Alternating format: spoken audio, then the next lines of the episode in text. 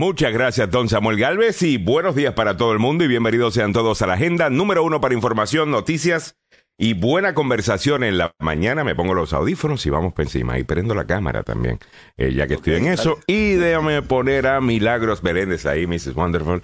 There she is. Good morning para todo el mundo. ¿Cómo amanecieron en el día de hoy? Good morning, good morning. Yo Mira, muy bien y con todas las noticias que hay, tanto locales, a nivel internacional, nacional estamos pero cargados, ¿sabes? Así Hay bastante en el día de hoy, Samuel. Estabas diciendo que te, te quedaste leyendo algo. ¿Qué pasó? No, no, me, quedé leyendo los detalles del ataque eh, de eh, contra Al-Sahawiri.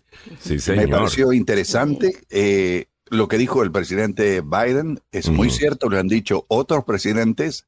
No importa dónde estén, no importa dónde se escondan, no importa si están cambiando de Pakistán a Afganistán, porque eso es lo que hizo al-Zawahiri, eh, estaba viviendo muy cómodamente, después de estar viviendo en una cueva en Afganistán junto con Osama Bin Laden, eh, estaba viviendo en un sitio bastante nice, como dicen aquí en los Estados Unidos, eh, en, en, Kabul.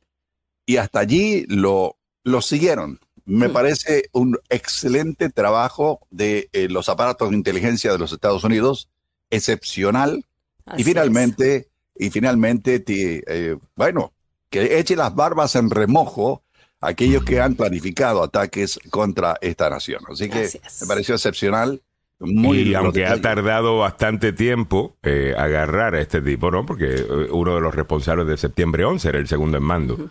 Ah, y el que había dejado Osama Bin Laden aparentemente a cargo en caso de que algo le sucediera a él. Eh, nos tomó un poquito de tiempo, pero agarramos al desgraciado y me parece de lo más, me parece maravilloso. Eh, siete y nueve minutos de la mañana. Sinceramente, yo sé que no se supone que uno celebre el mal de un ser humano, pero la muerte de un ser humano, pero estos son otras cosas. Son, son demonios estos. Ya. y se, escudan bajo una religión, mano. Eso es lo que más me, más me da bronca. Ya, me, escudan.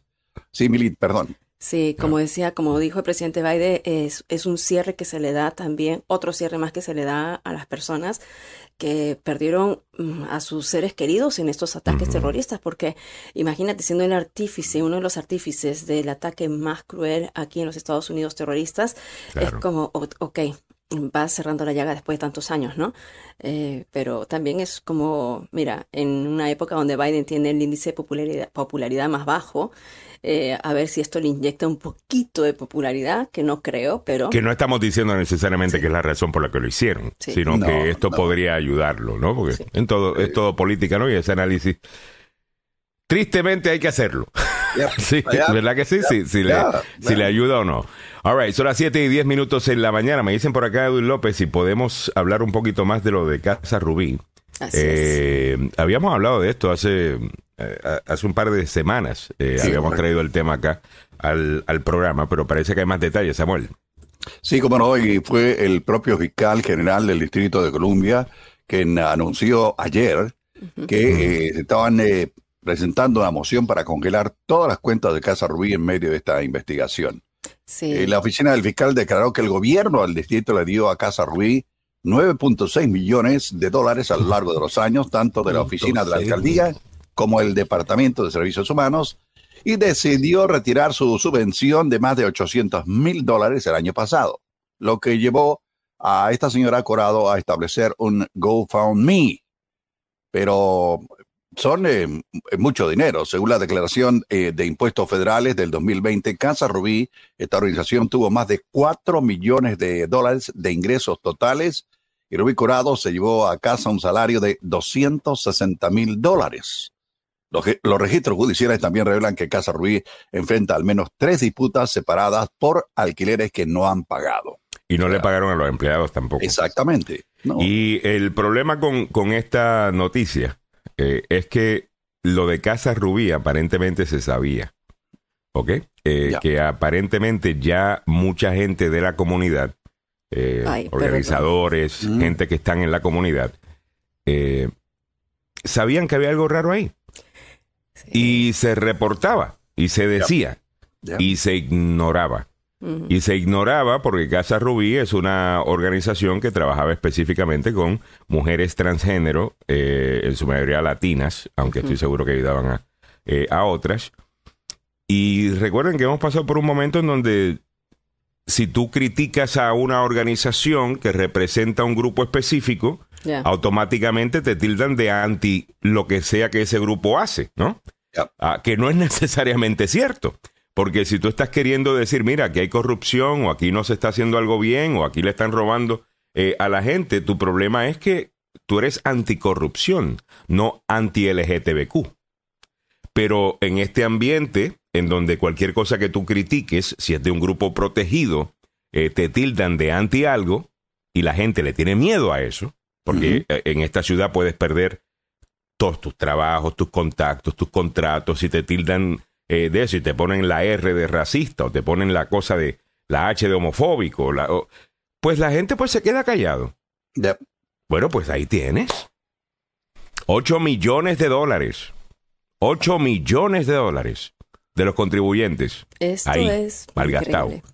Saben que un mi compañero de Telemundo, eh, Darío eh, López, eh, pudo, pudo entrevistarla, porque lo que se ha dicho es que Rubí primero renunció, ¿no? después que le quitaron estos fondos de gobierno, renunció a la directiva y según lo que dijo Washington Post, huyó a El Salvador. Y esas son las noticias que uno tiene también en el tiempo latino. Mario Garay está diciendo eso, la Rubí se anda dando la buena vida en El Salvador. Pero, porque es originaria de allá.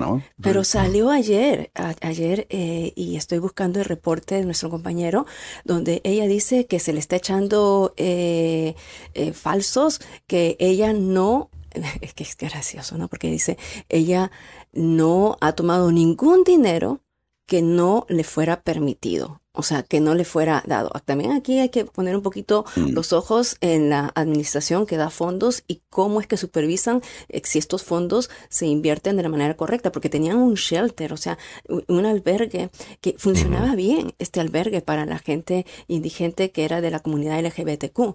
Así que ayer ella salió y dijo que ella no está en El Salvador, eh, ella no está en El Salvador, que e, ella no, no, no, ha oído, no ha tomado ningún dinero de, lo que se le está alegando. Eh, eh, bueno, muy bien, señora Ruby. Entonces, algunas preguntas para usted.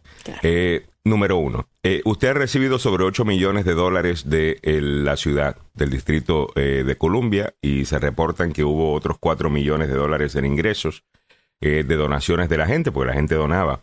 Eh, a Casa Rubí. Eh, si mi matemática está bien y si la estoy haciendo bien, Mili, estamos hablando de 8 millones más 4 millones de donaciones. son 12 millones de dólares. Okay. Así es. con esos 12 millones de dólares, no se pudo pagar las rentas de, de estos shelters, no se pudo pagar los empleados que eh, usted empleaba allí. Y le hago la misma pregunta.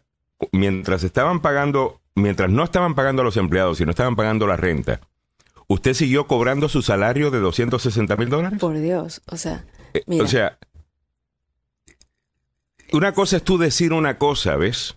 Para la prensa, y otra cosa es tú sentarte, que alguien te entreviste y contestes preguntas en vivo, en donde te las tienes que sacar de la manga ahí. Y eso no es lo que está haciendo eh, aparentemente esta señora. Sí, vamos bueno, a ver yo tengo. eh, Ah, bueno, ok, dale. A ver.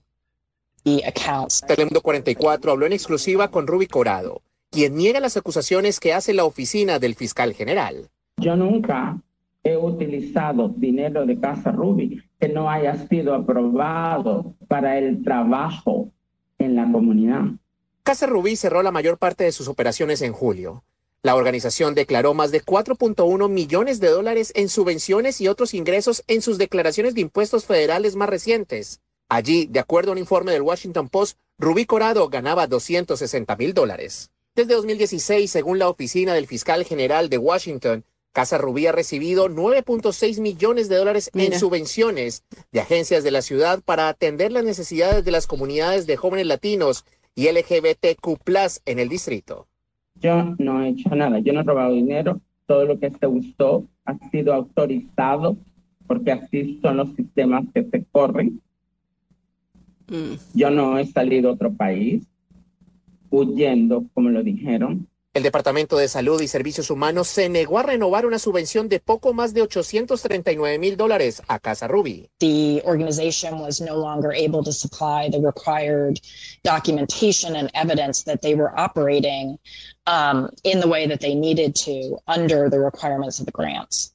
Corado le dijo a Telemundo 44 que estas acusaciones son retaliaciones por las denuncias que ella ha hecho y que no ha abandonado el país, como dice la oficina del fiscal general.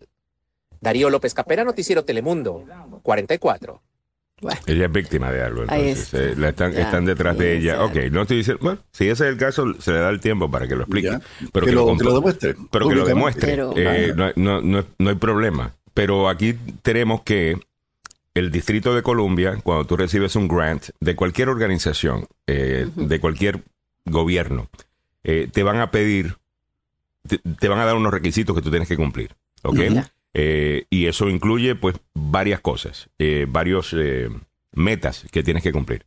Aparentemente, yo pensaba que era porque no estaban cumpliendo las metas que le quitaron el dinero de, DC. Ahí claramente dice que es porque no estaban corriendo la operación de la manera legal, de vida, o sea, de, la manera correcta, profesional.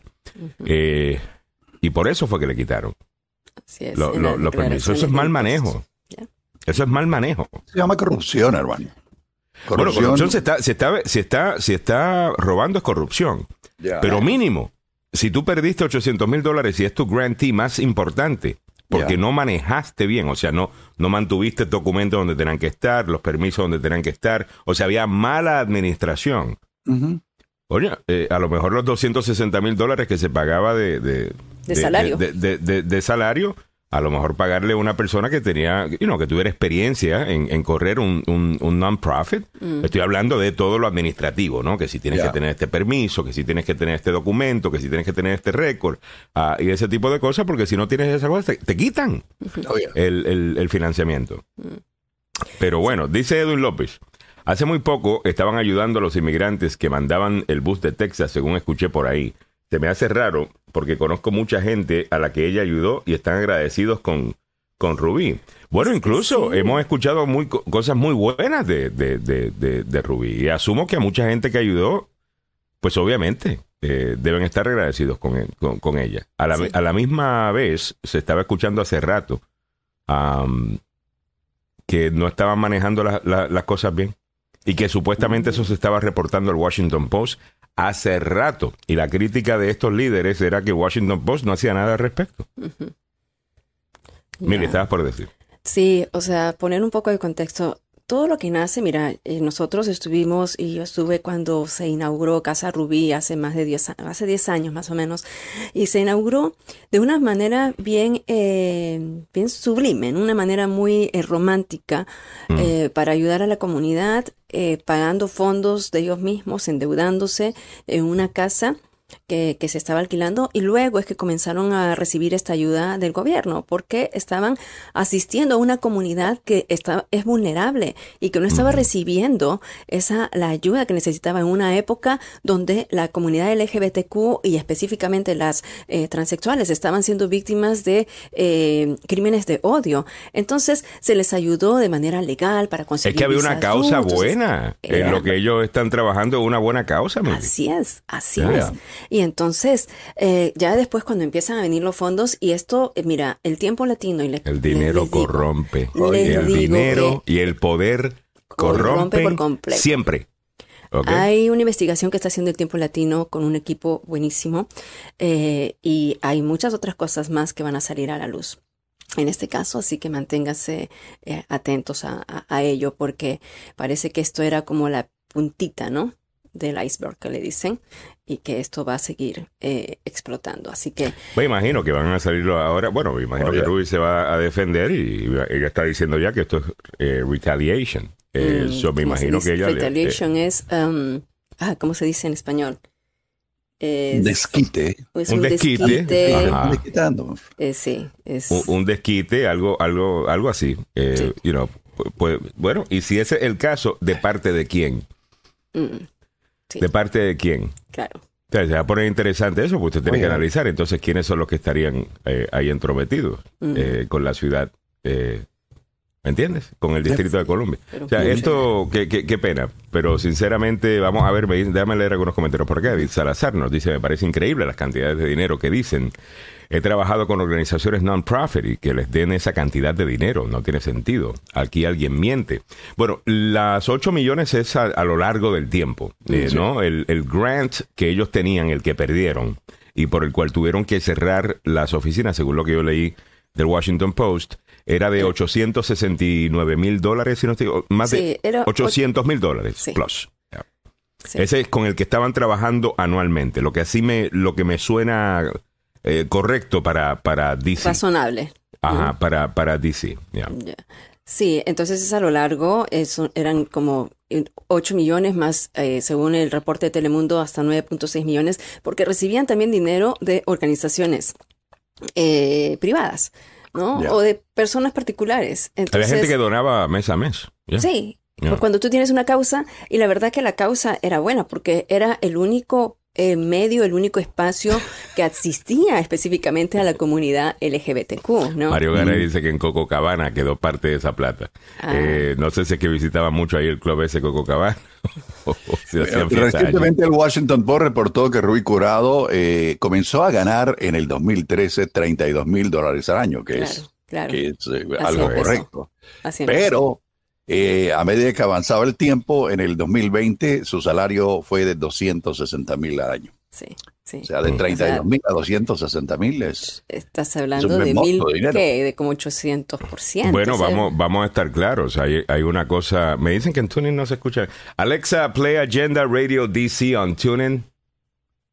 Ok, a ver, a ver, si, sale. Me encanta lo orgánicos que somos. sí, entonces, estabas hablando, Samuel, ¿no? De que de 32 mil que tenga ese salario. Mira, lo más triste de todo esto que los que pierden son la comunidad LGBTQ, la comunidad transexual, que se ha sentido traicionada o se siente eh, abandonada porque cierran un albergue o sea, cierran una, una, casa transicional donde, a, valga la redundancia, albergaban al menos a 15 personas em, y también todos los servicios que tenía, ¿no? Que claro, esto se ha ido como callando, eh, se ha ido ya apagando esa lucecita y, y valga lo, lo irónico de la que resulta esta situación es que hace poco el Instituto Smithsonian la incluyó a ella como uno de los personajes dentro de unas exhibiciones a nivel nacional.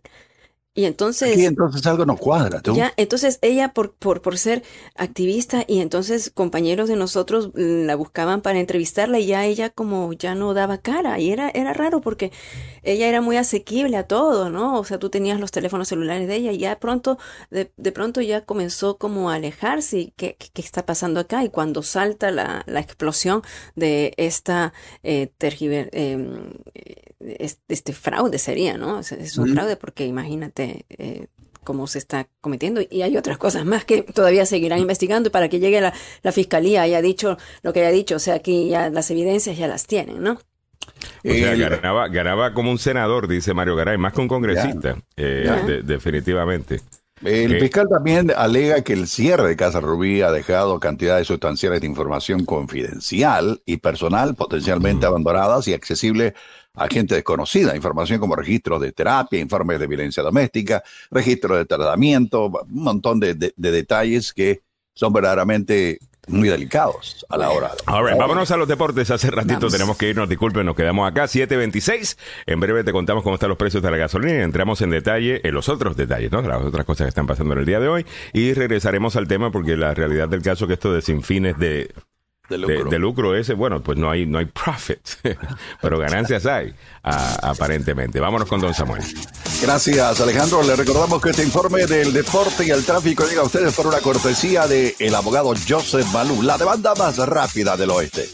Volviendo al tema del billete, pero no de non-profit, sino de profit. Eh, el Real Madrid traspasó a Borja Mayoral al Getafe, allí en España. Eh, Borja Mayoral es el nuevo jugador. El club y el Real Madrid alcanzaron un acuerdo para el traspaso del delantero español de 25 años que firma para las próximas cinco temporadas con el equipo en el que estuvo cedido en el curso pasado.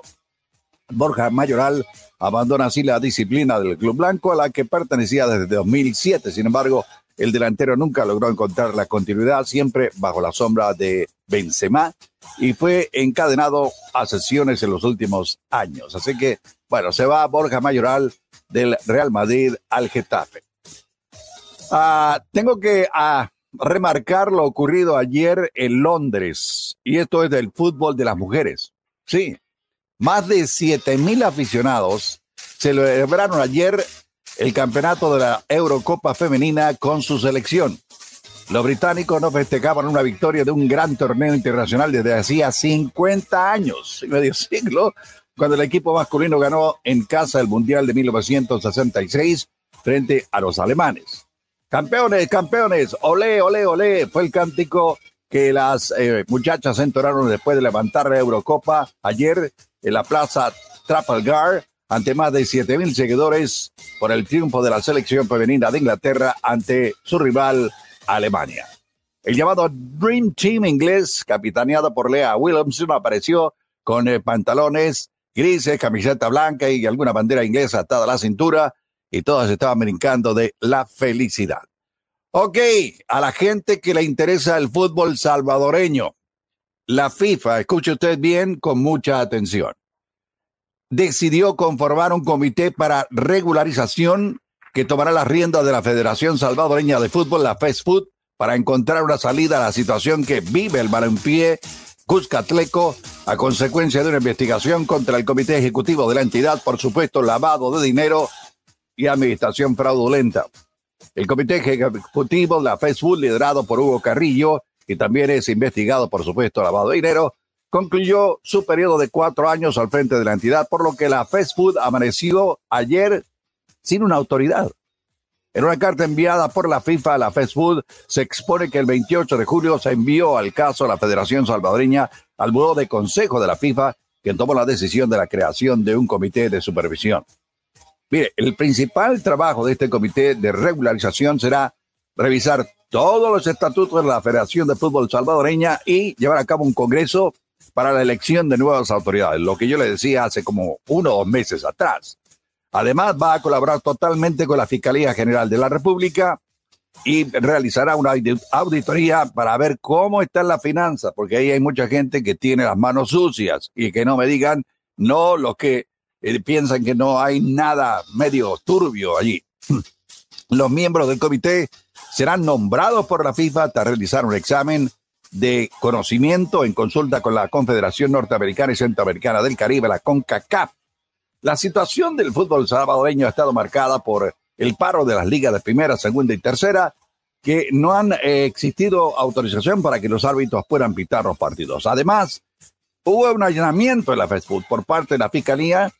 El gubernamental Instituto Nacional de Deportes del Salvador confirmó una comisión normalizadora que tomó posesión de las federaciones. Allí donde está la madre del cordero, ¿qué tiene que hacer el gobierno con el fútbol? El nombramiento de dicha comisión fue catalogado por la FIFA y por diferentes sectores y expertos deportivos como una injerencia por parte del gobierno a través del INDE. Así que ya, eh, por lo menos usted ya está medio claro de lo que ha ocurrido hasta ahora en el fútbol Cuscatleco.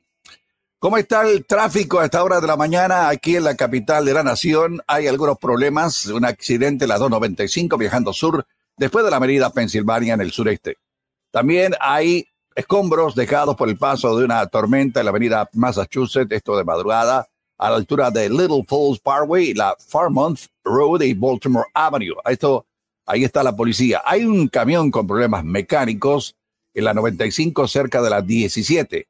Otro accidente reportado en la 294 en Prince William Parkway a la altura de la 95. Así están las condiciones de eh, las carreteras en la zona metropolitana de Washington y le recordamos que este informe llega a ustedes por una cortesía del abogado Joseph Malouf, la demanda más rápida del oeste. Si usted ha estado envuelta, envuelto en un accidente, o podría estarlo, ya que hay una posibilidad de cada cuatro años que usted choque o le choquen, pues después de ir al hospital, déle una llamada al abogado Joseph Malouf al 301 947-8998. Repito, 301-947-8998. El abogado Joseph Malou, con licencia para trabajar en Washington, Maryland y Virginia y dos oficinas para su servicio. Lo decimos en, broma, pero es cierto. El abogado Joseph Malou es la demanda más rápida del oeste. Muchas gracias, don Samuel Galvez. Y también el abogado Joseph Maluf se encarga de todo, ¿ok? Usted no tiene que preocuparse de nada. Eh, usted solamente mejorese. All right, también estamos llegando a ti gracias al abogado Carlos Salvado, Salvado, Salvado y Salvado. Ser acusado en un crimen puede tener consecuencias graves sobre su estatus migratorio. Yo soy el abogado Carlos Salvado y sé cómo ganar en corte. No se declara culpable antes de hablar conmigo. 301-933-1814. Alright, continuando con el programa a las 7.33, corriendo solamente unos 10 minutos tarde. Eh, vámonos con la información de la gasolina. Precio de gasolina para hoy 2 de agosto a nivel nacional ha bajado 3 centavos, 4 dólares 18 centavos ahora en DC. Bajó 3 centavos, estaba subiendo un poco últimamente, pero queda en 4 dólares 49 centavos en DC. En Maryland, 4 dólares 15 centavos. Ha bajado 3 centavos. De igual manera en Virginia, en donde están ganando esta carrera hacia el precio más barato de la gasolina. Virginia, 3 dólares 96 centavos. Psicológico, querido. Psicológico. Bien, yo vivo en Virginia. Bueno, no, pero también uno ahorra, Samuel. El dinero que puede ir a otras partes de la economía. Eh, y puede ayudar a algunas personas con empleo y ese tipo de cosas, ¿eh? porque la gente, imagínate, gastando 200 dólares la semana en gasolina, algunos gastaban más, eh, incluso los que trabajan en Uber, ni siquiera me quiero imaginar, o los que trabajan en DoorDash. O haciendo entregas o lo que sea. Así que, bueno, ya lo saben. Vámonos con las otras noticias del día. Biden confirma muerte del líder de Al Qaeda. Lo habíamos comentado al principio del show, pero se acabas de sintonizar. El presidente Joe Biden confirmó ayer lunes la muerte de, de uno de los líderes más importantes de Al Qaeda, el segundo en mando después de Osama Bin Laden, eh, uno de los terroristas más buscados por el FBI, que también participó en el ataque terrorista del 11 de septiembre. ¿Cómo lo mataron, Samuel? Bueno, eh, la, los, la, agencia, la CIA, eh, lo estuvo buscando durante todo este tiempo, entre paréntesis. ¿ah? Lo encontraron con un dron y el dron le soltó la bomba. Sí, y, lo, más curioso es que fue, mira, quirúrgico, porque nadie más salió eh, o resultó herido, porque este tipo estaba viviendo en un lugar bastante, quiero remarcar todo esto, después de estar encuevado en una montaña, Ahora estaba, se había ido y se había escapado a Pakistán. En Pakistán, de ahí le dijeron, este tipo no, me, no, nos conviene a nosotros a nivel de política internacional. Interesante. hay que, tratar de, hay que tratar de zafarse de él. Y lo que hizo, este señor se fue a vivir a Kabul. Recuerden que en, en, Pakistán encontraron a Osama Bin Laden también.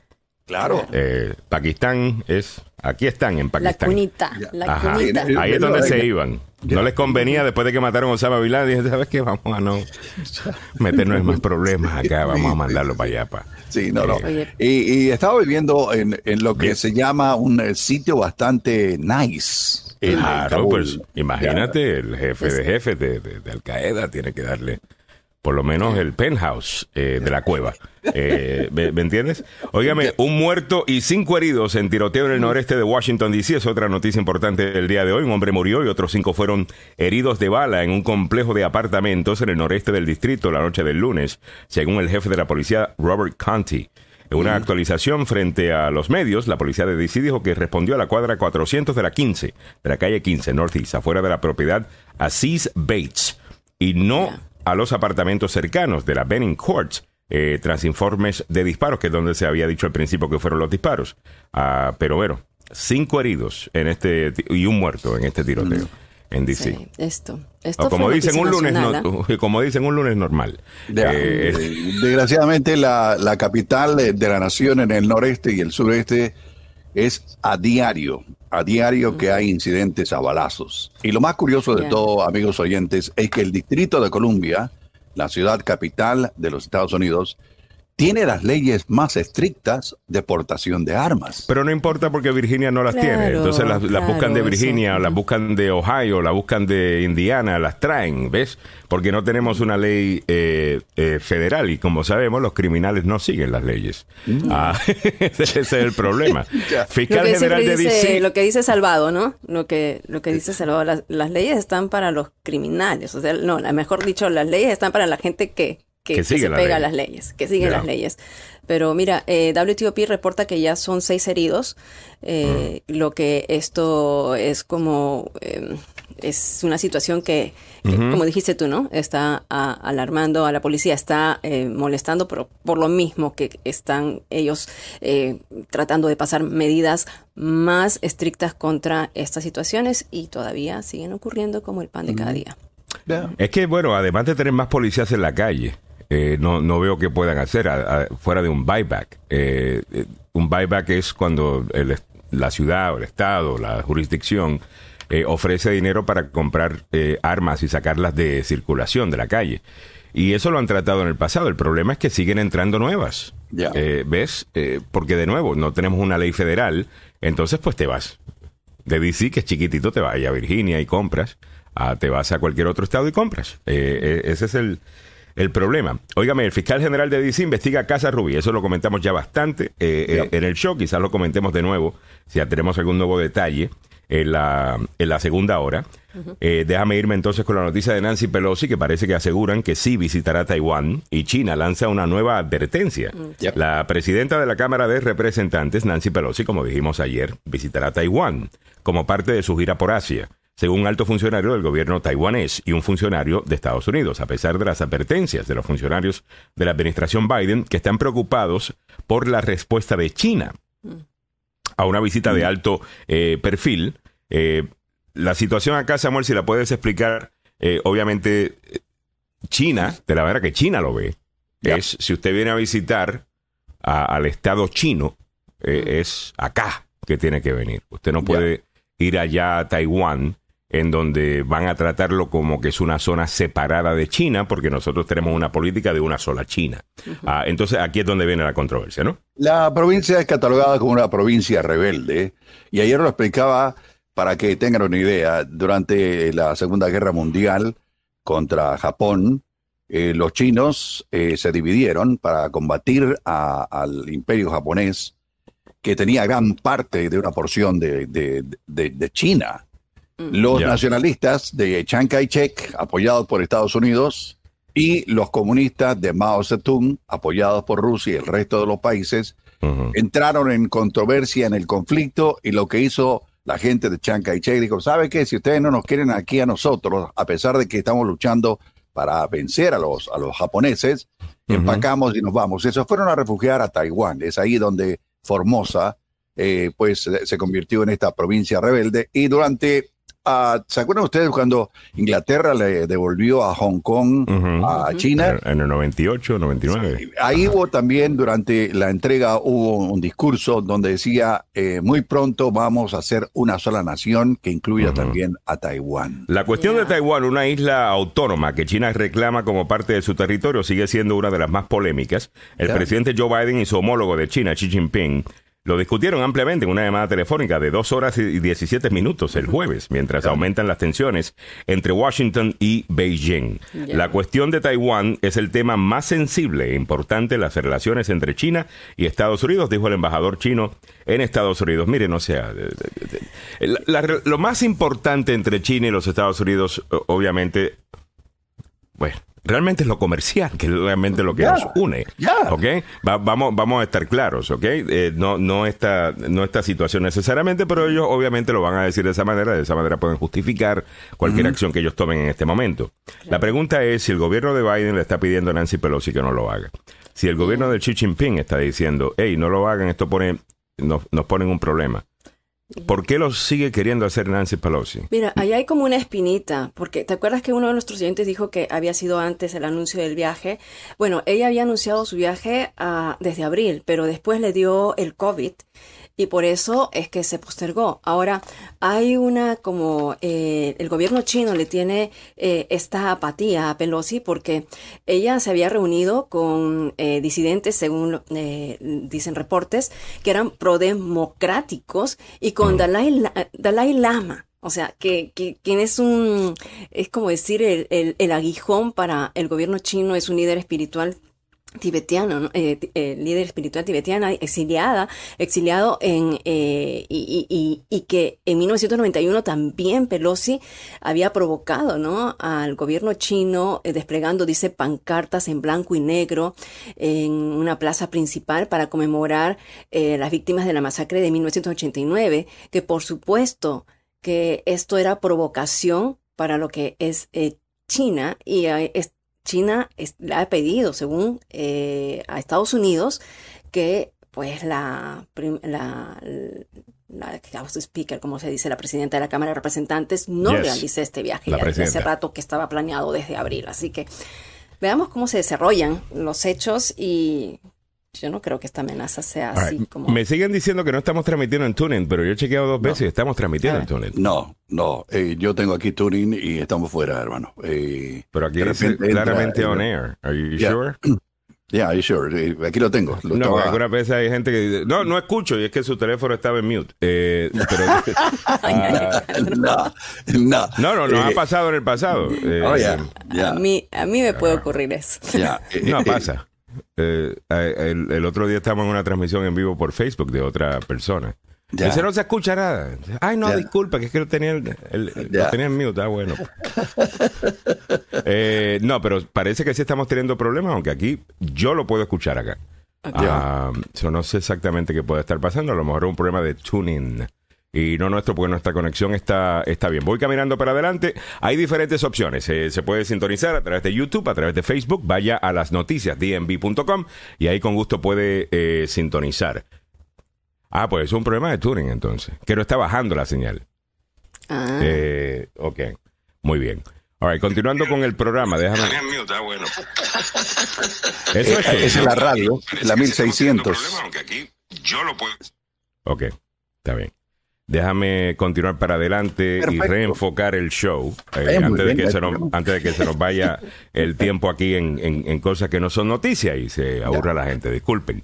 Las primarias republicanas de Arizona ponen a prueba el poder de las mentiras electorales de Donald Trump. Esto va a estar bueno. Buenísimo. Hay un montón de gente corriendo en la gran mentira. Eh, la gran mentira obviamente es la idea de que a Donald Trump le robaron las elecciones. Si ha estado prestando atención al comité que investiga el 6 de enero, como mucha gente lo ha hecho, pues ya sabe que casi toda la gente que ha testificado ahí son todos republicanos. Y que todas las personas que han testificado ahí estuvieron en la Casa Blanca, o casi todas. Y todo el mundo que ha testificado le ha dejado saber a usted de que la gran mentira es, es, es, la gran mentira. Nadie le robó la elección a Donald Trump. Esta fue la manera que siempre lo iba a hacer porque sabía que iba a perder. Y el ego de este tipo es tan y tan frágil que prefiere dañar la reputación del país que intenta liderar en vez de tener que admitir que él perdió una elección.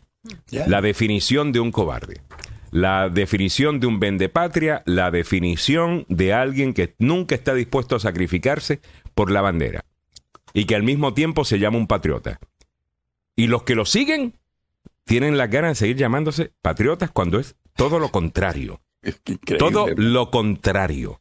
Es lo increíble. Bueno, pues la gran mentira logró él, con la gran mentira, agarrar a algunas personas que estaban corriendo con una plataforma de van a bajarte el costo de la medicina, van a eh, mejorarte tus salarios, eh, van a mejorar el medio ambiente, van a, vamos a decir que tú eres republicano y conservador y te interesa el tema de la frontera, van a sellar la, la, la frontera. No, no, no, no, no.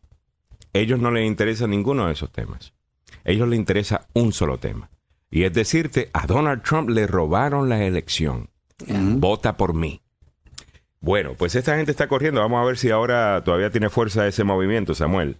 ¿Cómo no? Eh, es en Arizona, Kansas, Michigan, Missouri y el estado de Washington. Todos eh, van a ir el día de hoy a, las elecciones internas de, cada partido. Y como vos decís, eh, la atención más grande está puesta, ¿sabes dónde? En Kansas, porque allí están llevando a, la población mm.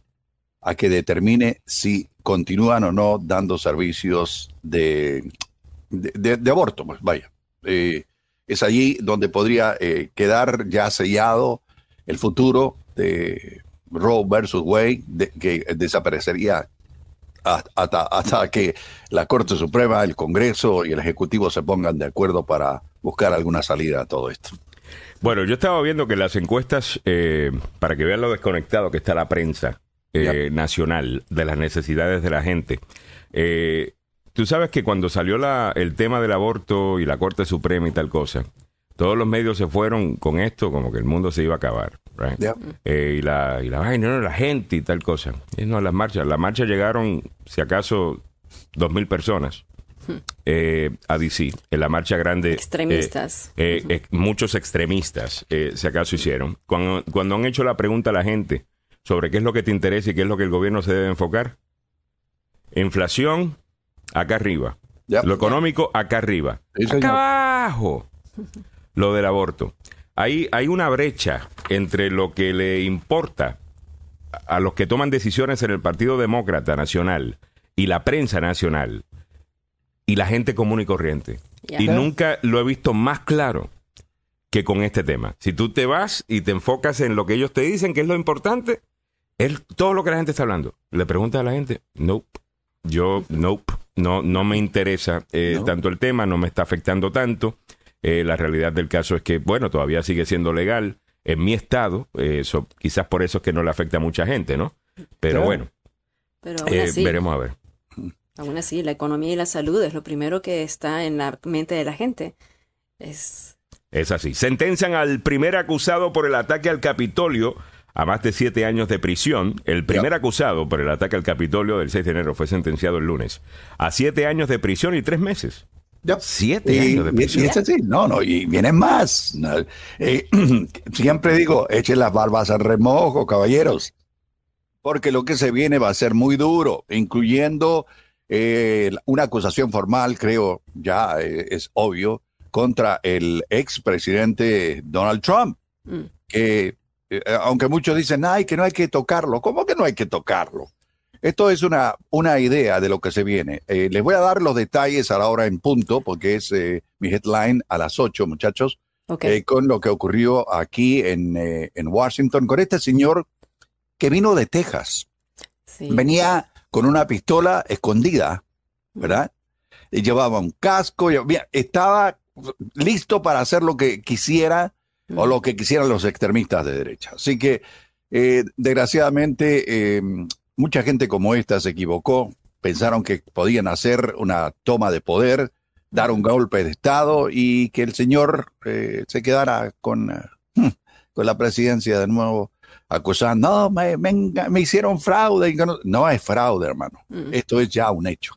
Así que eh, de, plano va a haber, eh, va a haber más, más acusaciones, van a haber más gente presa. Son más de 800 personas las que están siendo procesadas, Emily. Son más de 800, pero es interesante este caso, porque recuerdan ustedes que uno de sus hijos fue el que lo acusó. Oh, su, propio hijo lo, lo llevó a, justicia. Yo me recuerdo de él, ya. ¿Te recuerdas? Eh, uno, uno, eran dos hijos, entonces él los había amenazado a los hijos y uno de ellos los, lo, lo, lo entrega a la justicia y él había dicho que iba a arrastrar por los tobillos a Nancy Pelosi. Sí, es cierto. Entonces, eh, Era para allá. Mira. Sí, Qué patriótico. Qué patriótico. Siete años le dieron. Y esta es la gente que asegura que son patriotas, eh, eh, todos ellos. Él pertenecía a una organización que se llama el 3%. Ya. De Texas. El 3% es una organización de extrema derecha que dice que lo que se... Eh, bueno, no quiero, no quiero decir alguna barbaridad, pero los que se jugaron el pellejo por la independencia no fueron todos los estadounidenses, solo fue un 3% y este grupo extremista de derecha es lo que afirma. Mm. Nosotros ah, peleamos, el resto no hizo nada contra los británicos. Ay, sí. Eh, eh, mire, eso es no tener nada que hacer y querer ser importante.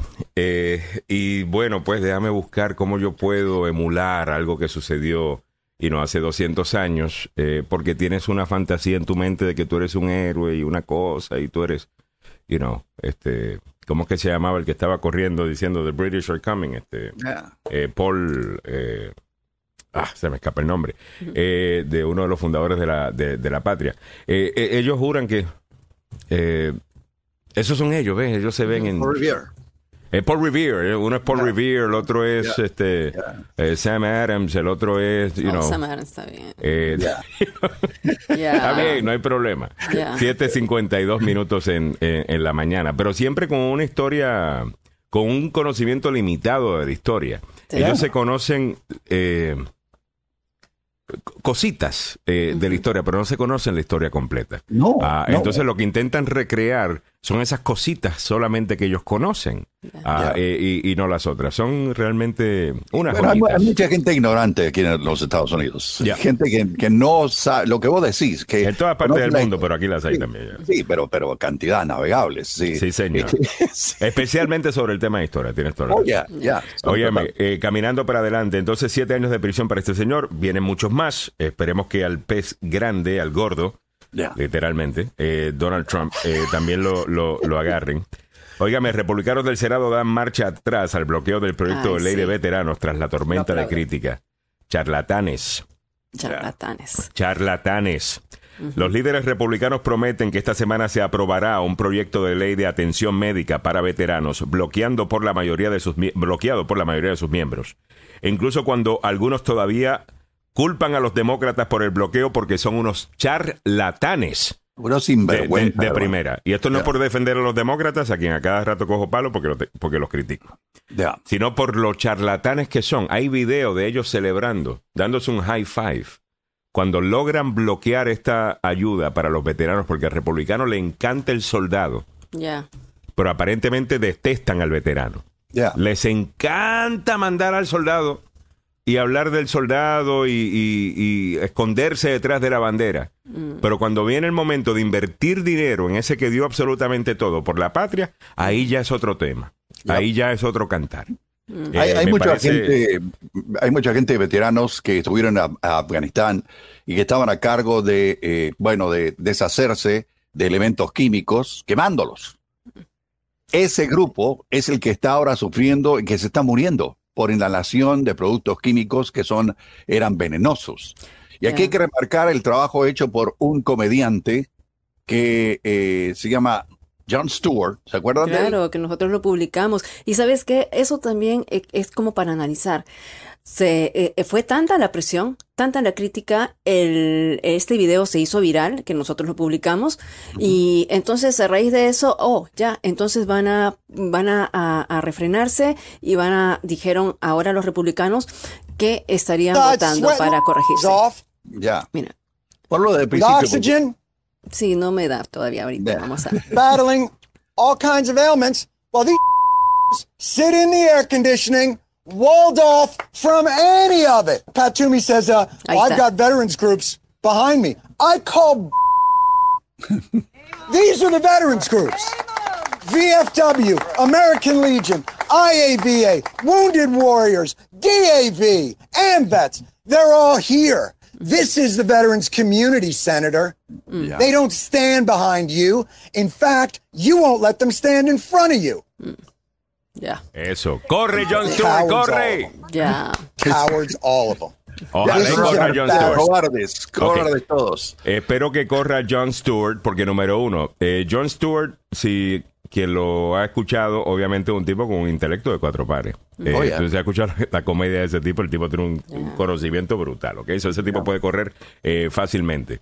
Eh, hace mil veces, hizo mil veces mejor trabajo informando a la gente que los mejores noticieros, con todos los periodistas súper serios que nunca sonríen y tienen un pelo fuera de lugar porque ellos son gente seria.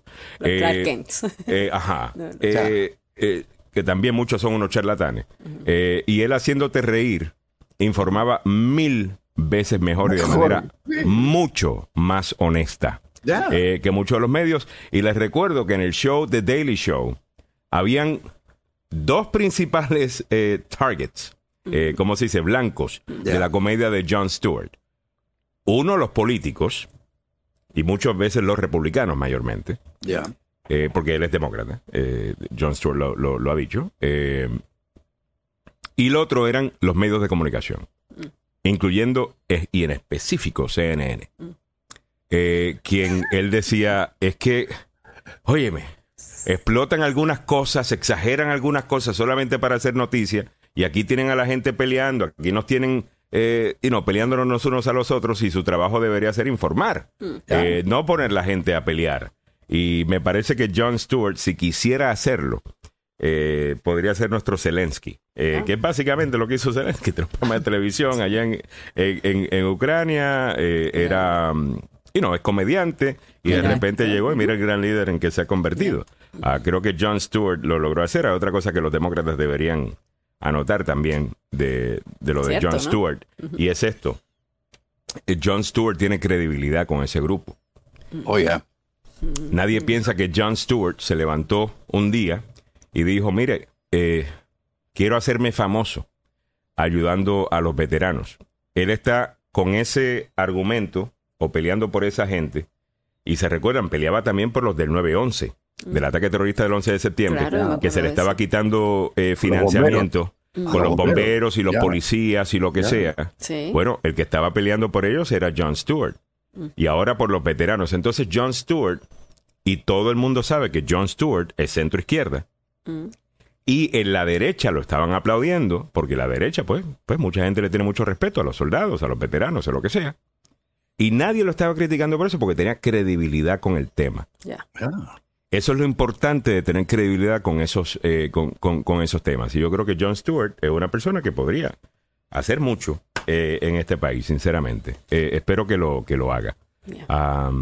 espero verdaderamente que lo haga. Óigame, estoy aquí tratando de arreglar lo de tuning y, sinceramente no sé cuál es el problema. El problema no es en nuestro lado, obviamente. Porque aquí los sistemas me, dirían hay un problema con la conexión o lo que sea, aquí, y dice que estamos al aire. So, creo que es un problema de TuneIn. Eh, les pido disculpas, he tratado. Y lo peor del caso es que ahora cada vez que voy a sintonizar TuneIn para ver si algo que hice ya está funcionando, TuneIn primero me mete dos comerciales. Eh, entonces tengo que esperar los dos comerciales. Y TuneIn no, me, no, me, no nos paga a nosotros ni un centavo de esos dos comerciales, quiero que sepan. Es otra, otra queja que tenemos en el día de hoy. Óigame, hombre se declara culpable de hacerse pasar por un agente federal en Washington, D.C., uno de los hombres acusados de hacerse pasar por oficiales federales y engañar a agentes del servicio secreto en Washington, D.C., se declaró culpable de varios cargos el lunes. Ariane Taresh Sadeh, de 40 años, admitió haber pretendido ser un agente especial del Departamento de Seguridad Nacional. Un miembro de un cuerpo especial de múltiples jurisdicciones, un ex agente federal aéreo de los Estados Unidos y un antiguo ranger del ejército, de acuerdo a la oficina del fiscal federal del Distrito de Columbia. Taher Sadeh, usó las afirmaciones falsas para reclutar otros a su negocio. United States Special Police LLC. O sea, él hizo un Limited Liability Company LLC. Con el nombre del United States Special Police. Oh bajo el pretexto que era parte de un cuerpo especial federal encubierto, defraudar a los dueños de tres complejos de apartamentos para que le proporcionaran múltiples apartamentos y espacios de estacionamiento para sus supuestas operaciones de las fuerzas del orden eh, con el United States Special Police LLC. El LLC tenía que dejarte saber que había algo malo. Eh, hay que ser bien charlatán.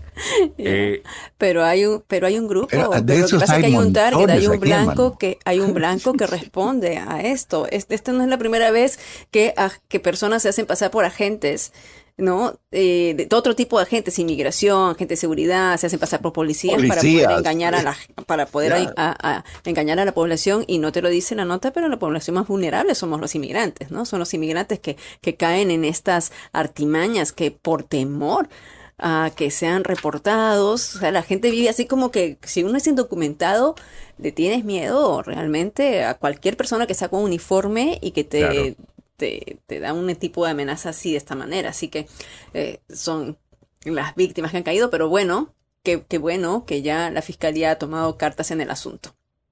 Muy bien. Me hiciste, acordar algo de migración que está muy bueno. la doctora Ligia Peralta eh, fue autorizada por el Servicio de Inmigración para hacer los exámenes de ah. aquellos que van a, te van a ser residentes. Así que eh, buenísima, buenísima onda. Van a estar en muy buenas manos la gente que va a estar ahí con, con la doctora Peralta. Me encanta, me Casa encanta. Rubén. Casa, Eh, Casa Rubén. Ca- Eh, Casa Rubén, que no es... No, la- no, no, no, no, no. Eh, Casa Rubén, que verdaderamente es un centro de salud que ayuda a la comunidad y Ya. ha sido formada por eso. Su papá era médico y tiene el nombre del papá, Casa Rubén. El hermano también se llama Rubén, que también es médico, y la doctora Ligia Peralta, quien es una amiga de la. Agenda Radio. Oye, a ver, Espérate, que, que tenemos varias cosas en el día de hoy. Quería, había, un, había una cosa que quería mostrar eh, cuando estábamos hablando del tema de, de los bomberos, digo, de los, eh, de los soldados. Ah, y es un, un ex bombero de Nueva York, si no estoy equivocado. Quizás él sea eh, soldado. Eh, que en una entrevista en MSNBC le dice, porque Pat Toomey, que es el republicano de Pensilvania, que se está eh, retirando, sí. Dice mire, la esposa de Pat Toomey debería divorciarlo y, y su perro debería morderlo, eh, dice, dice este hombre, quejándose de él. Y a mí lo que me llamó la atención es que él era un hombre blanco, eh, clase trabajadora, blue collar. Yeah.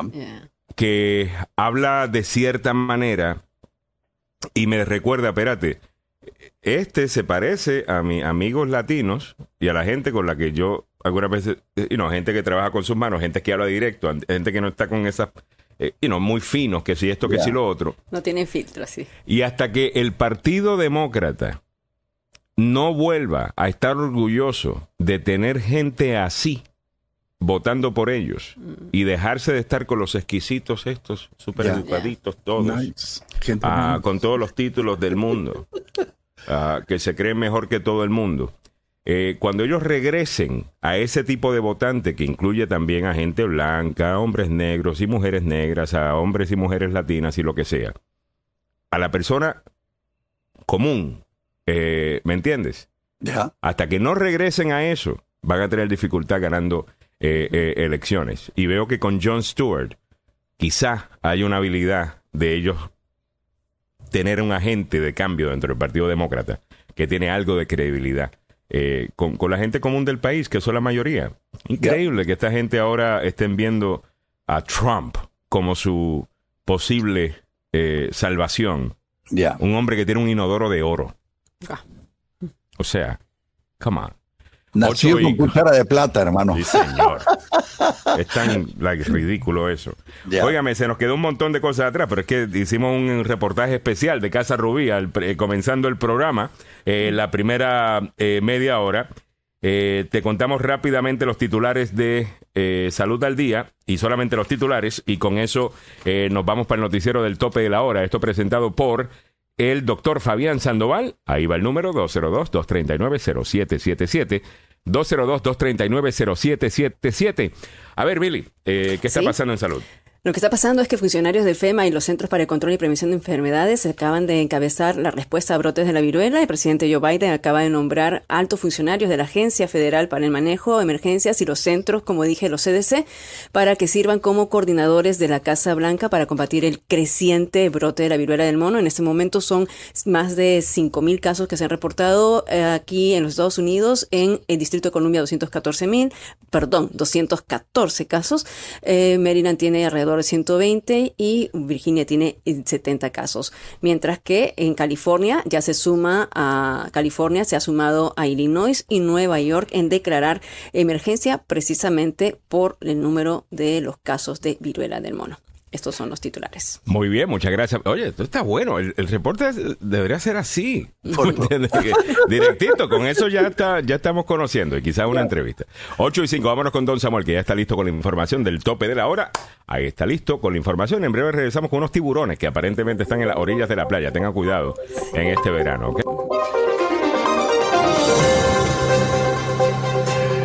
En el ámbito a nivel nacional, uno de los extremistas de derecha que atacó el Capitolio portando un arma fue condenado a más de siete años en prisión. En el ámbito regional, un ex policía de Baltimore, atacado a balazos por su esposa en una habitación del hotel aquí en Washington, fue acusado de múltiples delitos de abuso sexual infantil. Juicio de Cristina Kirchner por corrupción inicia etapa de alegatos en Argentina. Sí, porque ahí el presidente es uno y parece que la que maneja todo el resto es ella, Cristina Kirchner. Vamos al detalle de la información. A nivel nacional, un residente de Texas fue condenado por asaltar el Capitolio con una pistola enfundada, un casco y un chaleco antibalas y fue sentenciado ayer a más de siete años en prisión, la sentencia más larga impuesta hasta ahora entre cientos de casos por los disturbios del Capitolio. Los fiscales dijeron que Guy Raffett le dijo a sus compañeros del grupo de milicianos 3% de Texas que planeaba llevar por los pies a la representante Nancy Pelosi arrastrarla fuera del edificio por los tobillos con la cabeza golpeando cada escalón en el camino rumbo abajo, según el expediente judicial. Raffet fue la primera persona en ir a juicio por este ataque en que los partidarios de Donald Trump detuvieron las, buscaban detener la sesión conjunta del Congreso para certificar la victoria del actual presidente Joe Biden. El juez federal Daphne Frederick, quien presidió el juicio con jurado de Raffet, también lo sentenció a tres años de libertad supervisada después de su condena en prisión y pagar dos mil dólares de restitución. En el ámbito regional metropolitano, ex policía de Baltimore que recibió un balazo de su mujer en una habitación en un hotel del Distrito de Columbia después de que ella alegara estaba abusando de sus niños en una guardería infantil que dirigía, fue detenido. La oficina del fiscal del estado en el condado Baltimore informó que James Wims ha sido arrestado, acusado de tres cargos de abuso sexual de un menor, tres de delito sexual en tercer grado, tres de delito sexual en cuarto, tres cargos de agresión en segundo grado y un cargo de mostrar material obsceno a un menor de edad. Eh, este señor parece que le va a tocar camino bastante difícil. El Departamento de la Policía de Baltimore confirmó que, en efecto, James Wynn Jr. era o fue un ex oficial de la institución de la vecina ciudad. En nuestra América Latina, el juicio contra la vicepresidenta argentina Cristina Fernández, o Diego Fernández de Kirchner, eh, por supuesta corrupción, cuando fue eh, mandataria en el 2007 al 2015, abrió ayer la etapa de alegatos. El Ministerio Público tiene por acreditado que existió entre el 2003 al 2015 una asociación ilícita de mucho dinero. En el caso hay otros 12 involucrados y dicen que en Argentina no hay corrupción. Bueno, eh, en el mundo de los deportes, damas y caballeros, continuamos hablando de fútbol. Sí, mire usted, no sé si usted conoce, pero hay una organización que se llama City Football Group. Es una, eh, un conglomerado dirigido, adivine por quién, por eh, la gente de, de los Emiratos Árabes Unidos ayer anunció que va a encabezar eh, la compra del el Club Bahía de Brasil. Sí, estos señores, para que ustedes tengan una idea, son los dueños del Manchester City de Inglaterra y tienen una lista increíblemente extensa. Eh, bueno, el, el asunto de Bahía, que actualmente ocupa el tercer puesto de la segunda división junto con el gremio de Porto Alegre, fue dado a conocer ayer. La cima manda Cruzeiro, obviamente, propiedad del ex oleador Ronaldo, escoltado por Vasco da Gama, el primer club brasileño de la historia incorporar a jugadores afro-brasileños a su plantel y actualmente es propiedad del grupo inversionista 777 Partners. También este grupo es dueño del Génova. Mire usted, eh, también este grupito, volviendo al tema este del City Football Group, son los dueños de eh, un equipo en Nueva York, de un equipo en Melbourne, Australia, el Girona en, España, el eh, equipo de eh, un equipo en Montevideo, Uruguay, el City Torque y el Yu de la Superliga China. ¿Tendrán billete? También son partícipes de un equipo de la India y también de un equipo en Bolivia. Mire usted, estos son los dueños del fútbol y de los equipos más grandes a nivel mundial y que van poco a poco expandiendo eh, sus dominios para, bueno, buscar en propiedad algunos equipos que en, principio han estado de capa caída, pero que con la inversión, usted sabe, dinero, bueno, el dinero hace muchas cosas, eh, recuperan eh, la, la historia que antes tenían como equipo de fútbol. Y uno de ellos es el Bahía. Así que Buena suerte para los brasileños del Bahía, van a tener eh, y van a ser propiedad de un conglomerado millonario. ¿Cómo está el tráfico a esta hora de la mañana en la capital de la nación? Pues hay algunas dificultades eh, en la 295 viajando sur después de la avenida Pensilvania. Ahí ocurrió un accidente. Hay un camión con problemas mecánicos en el Bellway a la altura del puente Wilson, válgame Dios. También eh, hay un accidente envolviendo a un autobús. Sí, esto ocurrió en East Capitol Street, viajando esta a la altura de la 55. También hay un accidente que fue reportado temprano en la mañana, pero todavía hay remanentes en la 95 cerca de la 294 en Prince William County. ¿Cómo está el tiempo para la zona metropolitana? La temperatura actual en la capital de la nación ya subió 78 grados Fahrenheit, que corresponden al resto del planeta a 26 grados centígrados. La mañana se presenta soleada, caliente y húmeda con máximas que podrían superar los 90 grados Fahrenheit. Así están las condiciones del tráfico y el tiempo aquí en Agenda Radio DC. Muchas gracias, don Samuel Galvez, y buenos días para todo el mundo. Bienvenidos a la segunda hora del programa. Ya Tuning Radio está funcionando, ¿ok? Ah, creo que sí. Eh, bueno, déjame ponértelo aquí rapidito. Eh, debería estar. a la altura del puente Wilson, válgame Dios. También eh, hay un eh, Ese Samuel accidente en, nuestra señal de tuning. So deberíamos estar bien ya, así que pueden chequear ah, si estamos transmitiendo en vivo. Alexa off. Muchas gracias. ha sido un placer eh, resolver este problema junto a ti en la mañana de hoy. bueno, una hora entera resolviendo esta cosita, trabajando fuerte para la audiencia, señoras y señores, mientras uno todavía presenta el show y el, y el reto. Así que disculpen, ¿ok? Bueno, con eso dicho, déjame eh, respirar y vamos a tomar entonces eh, los otros temas que tenemos para la audiencia en el día de hoy. Vámonos con lo que está en tendencia, muchachos. ¿Les parece? bueno, parece que hay un video eh, por ahí de unos tiburones. Sí, lo tenemos. O se está comentando lo de los tiburones. A ver, mire. Bueno, esto es en Cape Cod, en Massachusetts. Es que una, nosotros pusimos en, nuestra en agenda eh, les digo que pusieron una aplicación y por lo menos en el último fin de semana hubo 25 vistas de tiburones en las playas de Cape Cod, ¿no? Del Cabo Cod. Y aquí este es un video casero que eh, donde se ve los las amenazas eh, del mar aquí. Ok, creo que ya tenemos el video, vamos a verlo.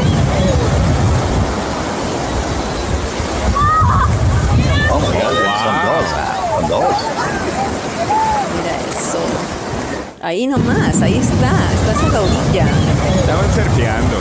Ya. Sí, nada más.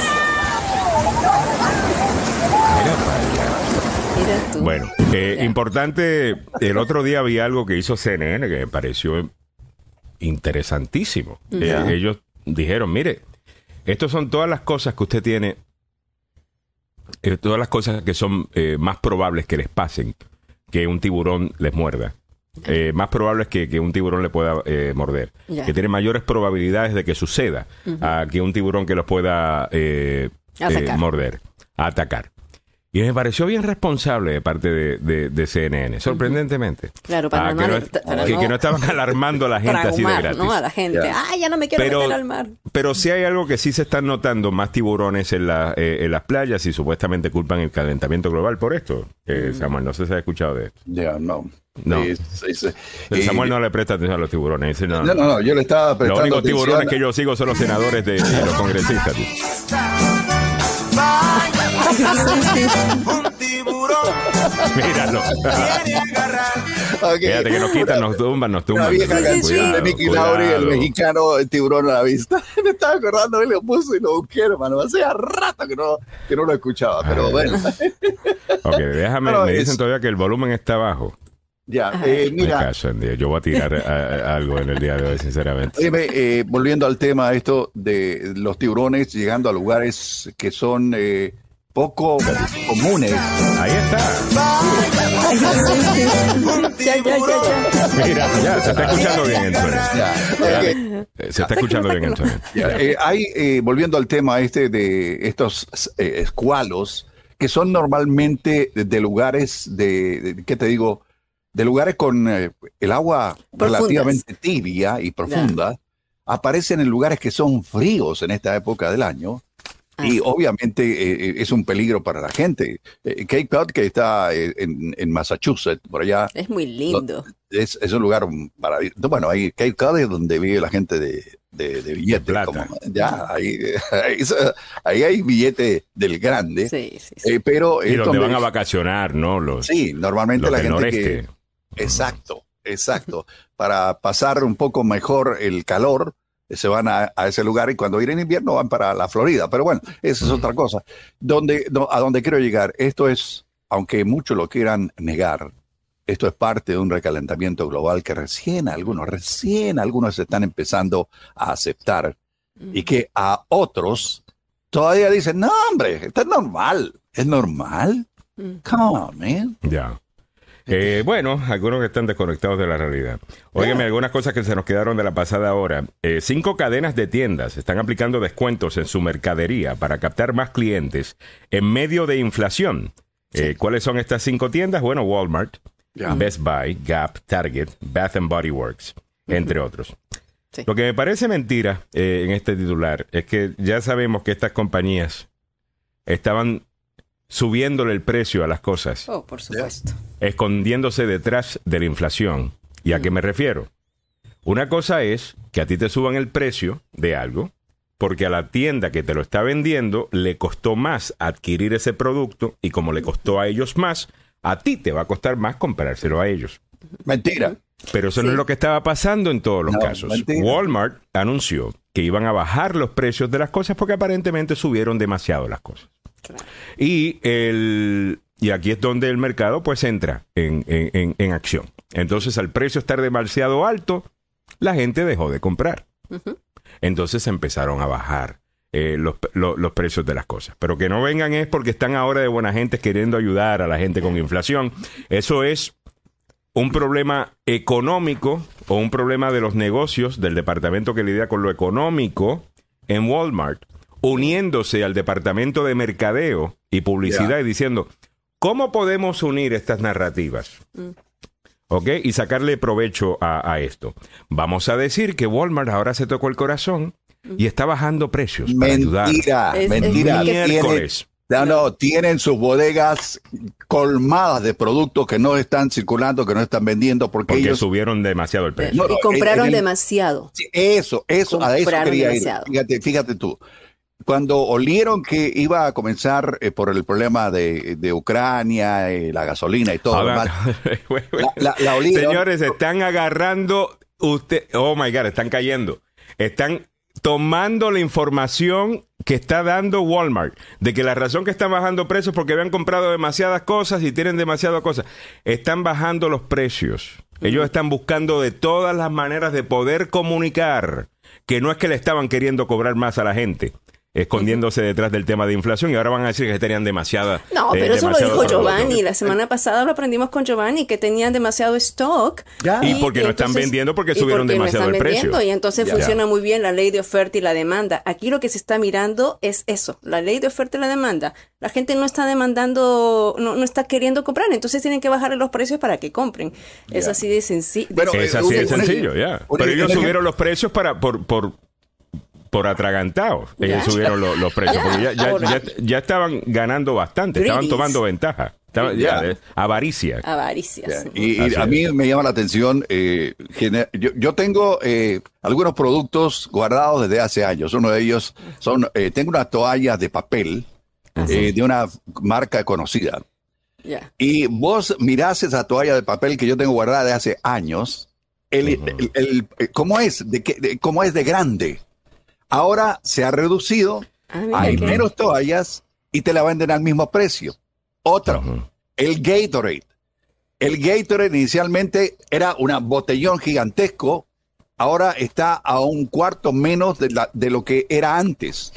El size impression de los cereales, damas y caballeros. Solo échenle un vistazo. Si tiene por ahí alguna caja eh, vieja, vea donde dice la cantidad de cereal que hay en la caja que es del mismo porte de lo de siempre, ahora tiene menos cereal. O, la razón que la botella, ¿tú, has visto estas botellas que tienen eh, esta parte de abajo que, eh, que parece ¿cómo diría? Que, es como un, un, indent en la parte de, de, abajo de la botella, que es ah, como un hueco de la Una parte hendidura, que tiene la hendidura, sí. correcto. Bueno, eso no tiene ah, ninguna otra función que poder meter menos producto ahí adentro. Okay, eso está, eh, está más que claro. okay, los productos traen menos totalmente. Y no solamente eso, los restaurantes. Yo me recuerdo cuando iba a un Col Julios que pedía la carne asada y te servían tremendo eh, plato de carne eh, asada. He notado que el precio no necesariamente ha subido, pero la cantidad de carne sí te, ha bajado. Igual con la pechuga de, de pollo. Pero bueno. a, mi familia le gusta el Red Lobster, hermano. Y yo cuando iba ah. al Red Lobster había un, un, un, plato un festín que se llamaba, que te digo, e, eran solo de shrimp, o sea, de... Que te, de, camarones. De camarones. Era un platón, hermano. La semana pasada fuimos a, a buscar y el plato era en el menú se veía espectacular, como los Big Mac que te venden. Sí, sí, sí, tremendo. Y al final hasta, la mantequilla esa la agarran justo cuando la gotita está cayendo de la puntita de la Ajá, y uno dice, mm, mm". Pero ahora son más chicos y te cobran lo mismo. Y Samuel agarra el menú y le hacía así. Ah. Le pasaba la lengua. Sí, la lengua al menú. Te amo, langosta. Eh, no, pero increíble. dice Doris Balcazar, a lo mejor tuvieron la misma info que el esposo de Pelosi. Eh, dice Pepe Villalobos. Así como los supermercados, la caja de cereal sigue valiendo lo mismo, pero es más chica. Así Walmart le subió el precio y ahora son tan buenos que los bajaron. Qué buena gente los de Walmart, ¿correcto? Eh, no, eh, dice Miguel Ángel Sosa, ahí estuvieron, ahí estuviera yo pero lamentablemente no gané el Mega Millions, hablando de eh, Cape Cod. Y me decía Miguel Ángel Sosa que el, lo que mayormente estaba subiendo en Walmart, aquí está el comentario, los precios en Walmart fueron específicamente en todo lo electrónico, que aumentaron los precios y excesos, y exceso de, cantidad. Mm. Mira, eso yo lo vi eh, visitando eh, Puerto Rico cuando estuve allí, creo que fue la última vez solo. Ya la, la última vez. Íbamos para Cayo Caracoles era un lunes. Y uno pensaría, bueno, un lunes está la gente trabajando. Eh, y no va a haber mucha vaina, ¿no? Y en Cayo Caracol estaba vacío, no había tanto turista, no había tanta gente, eh, o lo que sea, pero pasamos por el Walmart en Santa Isabel para comprar agua, hielo, eh, teníamos que comprar también, bueno, otras cositas que uno va a hacer y compra, ¿eh? pan para hacer unos sándwiches allá, que si esto, si lo otro. Estamos media hora en la fila. Media hora en la fila. Y eso era televisión tras televisión, tras televisión, tras televisión. Un lunes. Y me recuerdo que todavía estaban llegando los cheques de la pandemia y los cheques de la cosa y los cheques de la otra cosa ya. Me imagino que ellos vieron de que, mira, con todo este dinero que han inyectado en la economía, eso es lo que la gente está comprando, electrónicos. Ah, y, tal cosa, pues le subieron. Me imagino que mucho tiene que ver, tiene sentido eso lo que está diciendo. Miguel Ángel, óyeme, eh, dice Patricia Estrella Lázaro, igual pasa con el pollo que venden en Costco. Venía cuatro piezas de cadera por paquete y ahora vienen tres y aumentaron dos dólares más encima de mm. quitarnos una, una cadera. Bueno, es eso? Ok, eh, la gente, el presidente de esta corporación en eh, el Había dicho que no lo iba a subir. Ya. No, no, no, momentito, momentito. Lo, único, a subir. lo único que no subió en Costco es el hot dog la, y, la, Pepsi. Lo demás, mm. todo subió. Todo. Todo. Y eso fue lo que dijo públicamente el eh, director ejecutivo de Costco en una entrevista que le hicieron en el CNBC. Dijo, no, no, no, el hot dog es popular, ese no, no ese se mantiene en el precio. Y las grandes corporaciones, y estos son megacorporaciones, ¿no? Oh, yeah. Oh, yeah. Corporaciones gigantescas. Estas corporaciones, esta gente no tiene corazón. Estas corporaciones no tienen corazón. Eh, no es como que están mirando a una comunidad y dicen, oye, ¿cómo ayudo a mi comunidad? Eh, como quizás lo tendría el, bueno, Sam Walton cuando era dueño solamente de, su primer Sam's Club o, lo que sea, ¿no? Que todavía el tipo iba y llegaba a la comunidad y vaina. La gente le podía decir, oiga, don Sam, eh, bájale un poquito. Eh, pero ese no es el caso hoy día. Eh, y estas corporaciones están ganando más dinero que antes, lo hemos visto. Eh, y eso sale en los reportes también. O sea, su margen de ganancia ha sido mayor también durante este momento de inflación en los Estados Unidos. Y es que ellos están causando gran parte de la inflación, escondiéndose detrás de ella para poder cobrarle más a todos nosotros, ¿no? Eh, eso, es parte de Don Maluf and Associates, está de vuelta. Eh, nosotros honestamente cobramos lo mismo, no hemos subido el precio. Exactamente. El abogado que protege al pueblo. Pero eh, está con una oreja menos, está con un dedo menos de repente, abogado, porque acá vemos que... Más, tengo que pagar más por los gastos, más para los empleados, pero menos para, para nosotros. Está bien, no podemos Ya los abogados tienen una audiencia, no va a poder estar con nosotros esta mañana. Ya me imagino a Maluf eh, explicándole a, mire, ¿y usted por qué está pidiendo tanta plata para su cliente? ¿Inflación? Sí. La inflación, claro. Está matando a todo el mundo. Está claro, matando a todo el mundo la inflación. Siguiente argumento. Pero usted pasó de, de 50 mil dólares a un millón. Esta inflación nos está matando a todos, señor A todos. 8.27 minutos en la mañana. Eh, me dice Lenka Mendoza que en un Walmart ella pagaba eh, una caja de 60 huevos que regularmente pagaba 6 dólares, llegó a pagar 15 dólares. Ahora están a 10 dólares. Eh, o sea que están empezando a bajar. Poco a poco. Sams igual el tray de piernas de pollo. Antes venían 18 perezas, ahora solo vienen 15. Qué, pilas son esta gente, ¿verdad? Sí, ah, la pechuga más, más finita. Bueno, 8.27 minutos en la mañana. Vamos a continuar con lo que tenemos para la audiencia en el día de hoy. Abogado, eh, su reacción ¿no? a la noticia importante del día. Eh, un dron eh, de los Estados Unidos encontró a un desgraciado responsable del ataque terrorista del 11 de septiembre y lo hizo pedacitos. Eso lo anunció ayer el presidente Biden. Samuel, Así es, me parece. Sí, eh, bueno, eh, yo tengo el video de Biden en la Casa Blanca dando a conocer detalles de lo que ocurrió y eh, obviamente esto fue un algo que ya se sabía desde la semana pasada, mano. Hay que decirlo. Desde la semana pasada habían rumores aquí en Washington de que algo había ocurrido con este señor al-Zawahiri. Eh, Ayman al-Zawahiri, que, al que era el segundo en mando después de eh, Osama, Bin Laden.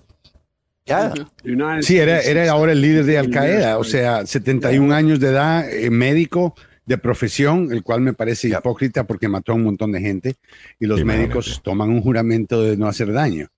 Ah, y se convirtió en alguien clave en varios ataques de las embajadas y de otros eh, eventos, incluyendo 9-11.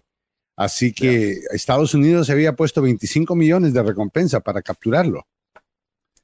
I like it. Y bueno, lo, agarraron. Vamos a escuchar rápidamente al presidente Biden. Me imagino que, que para todas las familias, ¿no? De, eh, que todavía hay muchos eh, de las víctimas de septiembre 11 abogados. Esto tiene que servir como un momento, ¿no? De cierre. Muy importante, muy importante. Ya, escuchemos parte de lo que dijo el, ah, el presidente Biden ayer uh, al país. Successfully concluded an airstrike in Kabul, Afghanistan, that killed the emir of Al Qaeda, Iman al Zawahiri. No, Zawahiri was uh, bin Laden's leader. He was with him all the, the whole time. He was his number two man, his deputy at the time of the terrorist attack 9 11. He was deeply involved in planning of 9 11. Pero ¿por qué Joe Biden suena como que está dando el eulogy en un funeral, abogado? Ya, eh, eh, acuérdate, que, acuérdate que el hombre está. ¿Por qué no es un poquito más de gozo, de, gozo, de triunfo, de, de cosas? Oh, Trump hubiera bailado, Trump hubiera hecho un baile, you know, matamos al Zawari, matamos. No, no, se recuerda la diferencia de cuando se anunció que mataron a Osama Bin Laden y cuando mataron a aquel otro dice, he died like a dog. Sí, like a eh, dog. Like a dog. Porque Donald Trump aparentemente esa es la idea que tenía de los perros. Sí, que siempre me caía tan mal eso, ¿no? Porque como dueño de perros. Claro. Eh, él, él, suena como que está en el funeral. Estos son los, los triunfos de Al-Zawari. Pues fíjese que comenzó a la temprana edad. Yo hubiera empezado con una sonrisa, eh, con una voz alta y hubiera dicho, damas y caballeros, Lo we got him. We got it. we got it. La, diferencia, la, diferencia, entre eh, Joe Biden y eh, Barack Obama al anunciar. Eh, a ver, vamos a escuchar. The United States has conducted an operation that killed Osama bin Laden, the leader of Al Qaeda, and a terrorist who's responsible for the murder of thousands of innocent men, women, and children. It was nearly 10 years ago Se me paran los pelos. Mira qué, qué, qué manera de Se me, hablar. me- Wow. se me paran los pelos todavía. A mí también. Cuando él acaba de decir hace 10 años, Oh, yeah. en un día soleado, bonito, esta gente y pa, pero te agarramos. Ya. Ahora ponlo con Donald Trump, rapidito, para ver A a, ver. a la bestia aquella. ¿Cuál sería? No tengo idea. Él dijo, uh, we killed him. He, he Killed him he like a dog. He ran like a dog. And he ran like a dog, and we killed him like a dog. Y, y él piensa que eso le, le- le gustaba a la gente. Y yo digo, pero espérate, si los perros... no-". Me recuerdo que la Casa Blanca empezó a, a- a querer sacar un video con Donald Trump y un perro para tratar de salvar eh, su imagen, eh, porque decía mucho de él, ¿no? Que él cada vez que hablaba de algo malo, se refería a un perro. Eh, es Ah, como, ¿y cierto, ¿Quién odia ¿no? a los perros a, a ese nivel? No, es Eh, fue el único presidente en los últimos años que no ha tenido una mascota en la Casa Blanca. no, A mí, fuera perro de que- Lindsey Graham, eh, fuera Bueno, de Lindsey Graham, una- obviamente una que lo visitaba cada rato. Sí, tiene un Instagram, es cierto, sí, y lame bastante. Ay. Dios mío. El tipo tiene razón. It's the un chihuahua. technical definition of a female dog. Eh, ya. de- El Instagram completa todo. Es cierto, entiendo ahora. Total, totalmente. Eh, Lenca Mendoza, por más protestas y debería caerme mal, no puedo, me cae súper bien Obama. Es que, es que mira, la gente que ha querido hacer de Obama una figura que, que debe odiarse, Ah, en No. serio que deben Muy tener un privilegio en su vida. O sea, tienen que tener una vida tan perfecta que se pueden enfocar en esas cosas. Yo veo a Obama y lo veo como hablaba. El otro día vi un video de Obama, está en, una, en un discurso y de repente un ex veterano, una persona mayor ya, parece que estaba protestando lo que estaba diciendo Obama. Y empieza la gente a hacer bu y Obama para a la gente. Le dice, bueno, primero que todo, ese hombre parece que ha servido en las Fuerzas Armadas de este país. Es una persona mayor y se merece nuestro respeto. Además, eh, súper. Y le dice, además, no hagas bu, vota. Ya. O sea, tenía una habilidad de, qué sé yo, él, él, eh, no estoy diciendo que, mira, todo lo que hizo en su administración estaba bien eh, o no, pero como líder y representante de los Estados Unidos en la tarima mundial, pues yo me sentí orgulloso del abogado. Él tenía una habilidad con las palabras. No O creo sea, que podemos es- decir eso con Trump o con Biden. Biden cuando va a hablar en público, abogado, a mí me da miedo. Yo siento que, que se me va a caer o que va a decir un disparate. una- o sea, estoy como en ansiedad cuando Es- veo a... es que, ¿Sabes lo que pasa, Alejandro? Esto es lo que, eso es lo que estábamos acostumbrados a escuchar de Joe Biden, que a veces se le ve a la mano y hablaba cosas que no debería hacerlo, teniendo en cuenta que es un eh, es ex senador de los Estados Unidos. Pero un a mí no me daba eso con él vicepresidente, antes. sí. y, y- y- y daba cosas. Cuidado que se, le va a ir la mano y va a hablar alguna alguna brutalidad, hay que decirlo.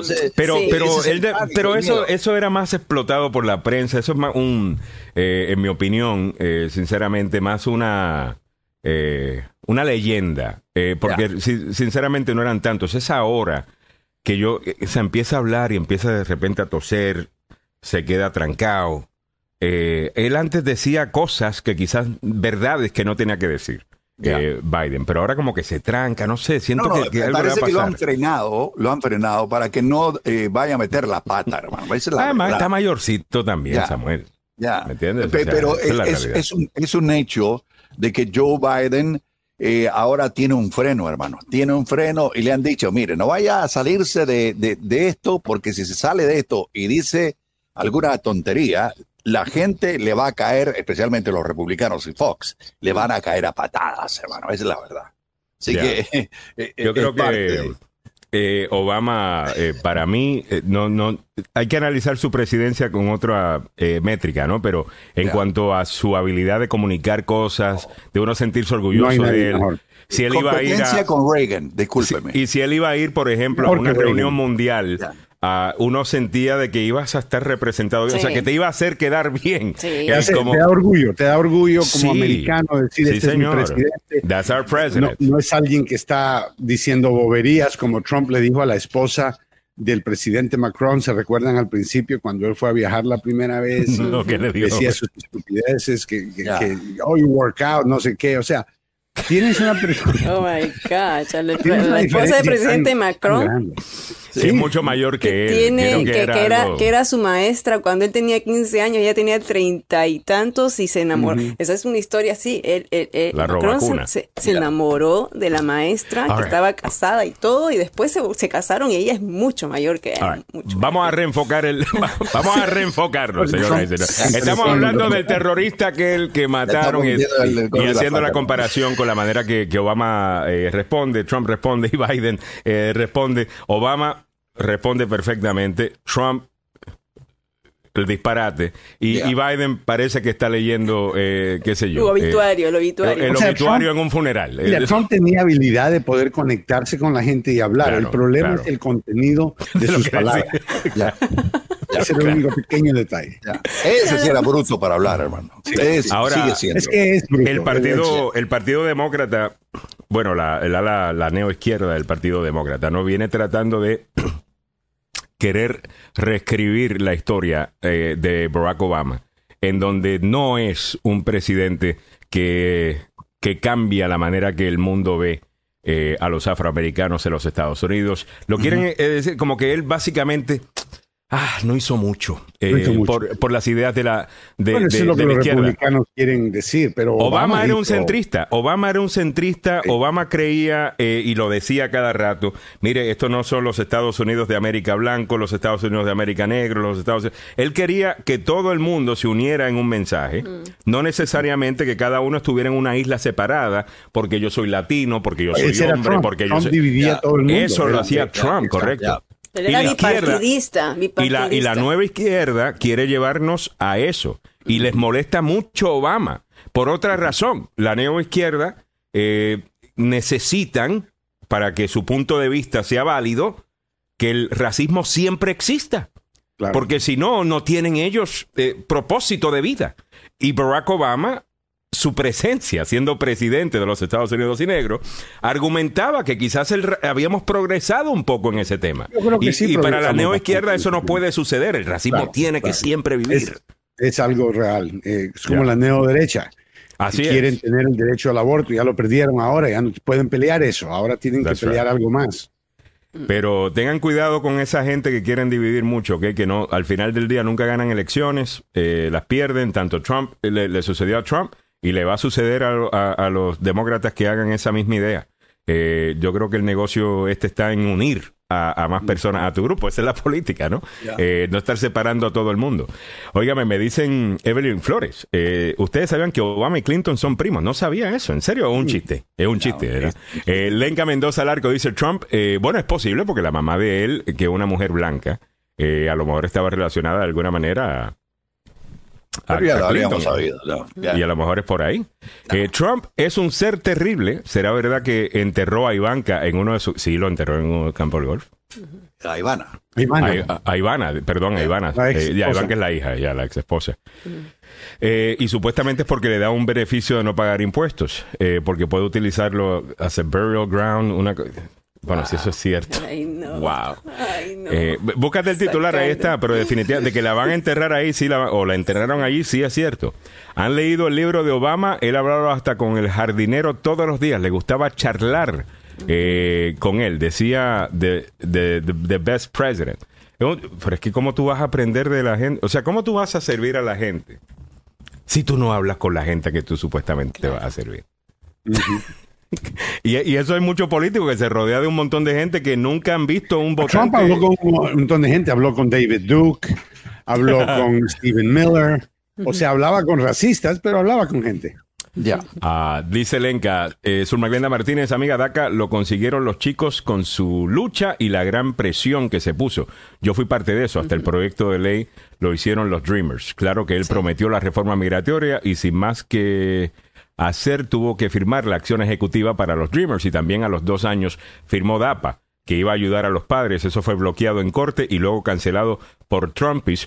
Eh, también hay que decir en esa historia eh, eh ¿no? Eh, de que se iba a llegar a una reforma migratoria, pero hay ciertos grupos que exigieron el camino a la ciudadanía y con eso no se iba a dar. Nunca ah, había una seguridad, un acuerdo completo. Siempre había aquella cosa de que querían dar una residencia, pero iba a ser temporal. Bueno, una residencia se llaman permanentes, o sea, es permanente. Y de ahí se convirtió en algo que tienes que renovarlo y que y después iba a ser un permiso. Y entiendo. Es que era Déjame no entrar en este, en este tema, porque eh, el otro día que hicimos Overtime eh, me quedé hablando de eso porque es que molesta este tema. Porque es que estábamos así de la reforma. Ya. Y, y, sabíamos y estaba claro eh, bueno, saludos aquí para el colega que está a punto de grabar al abogado eh, Joseph Maluf. Eh, oh, Miranda. Ah, saludos, Alfredo. ¿Cómo estás, Alfredo? Alfredo de Estrella. Alfredo, estás con Estrella TV, ¿no?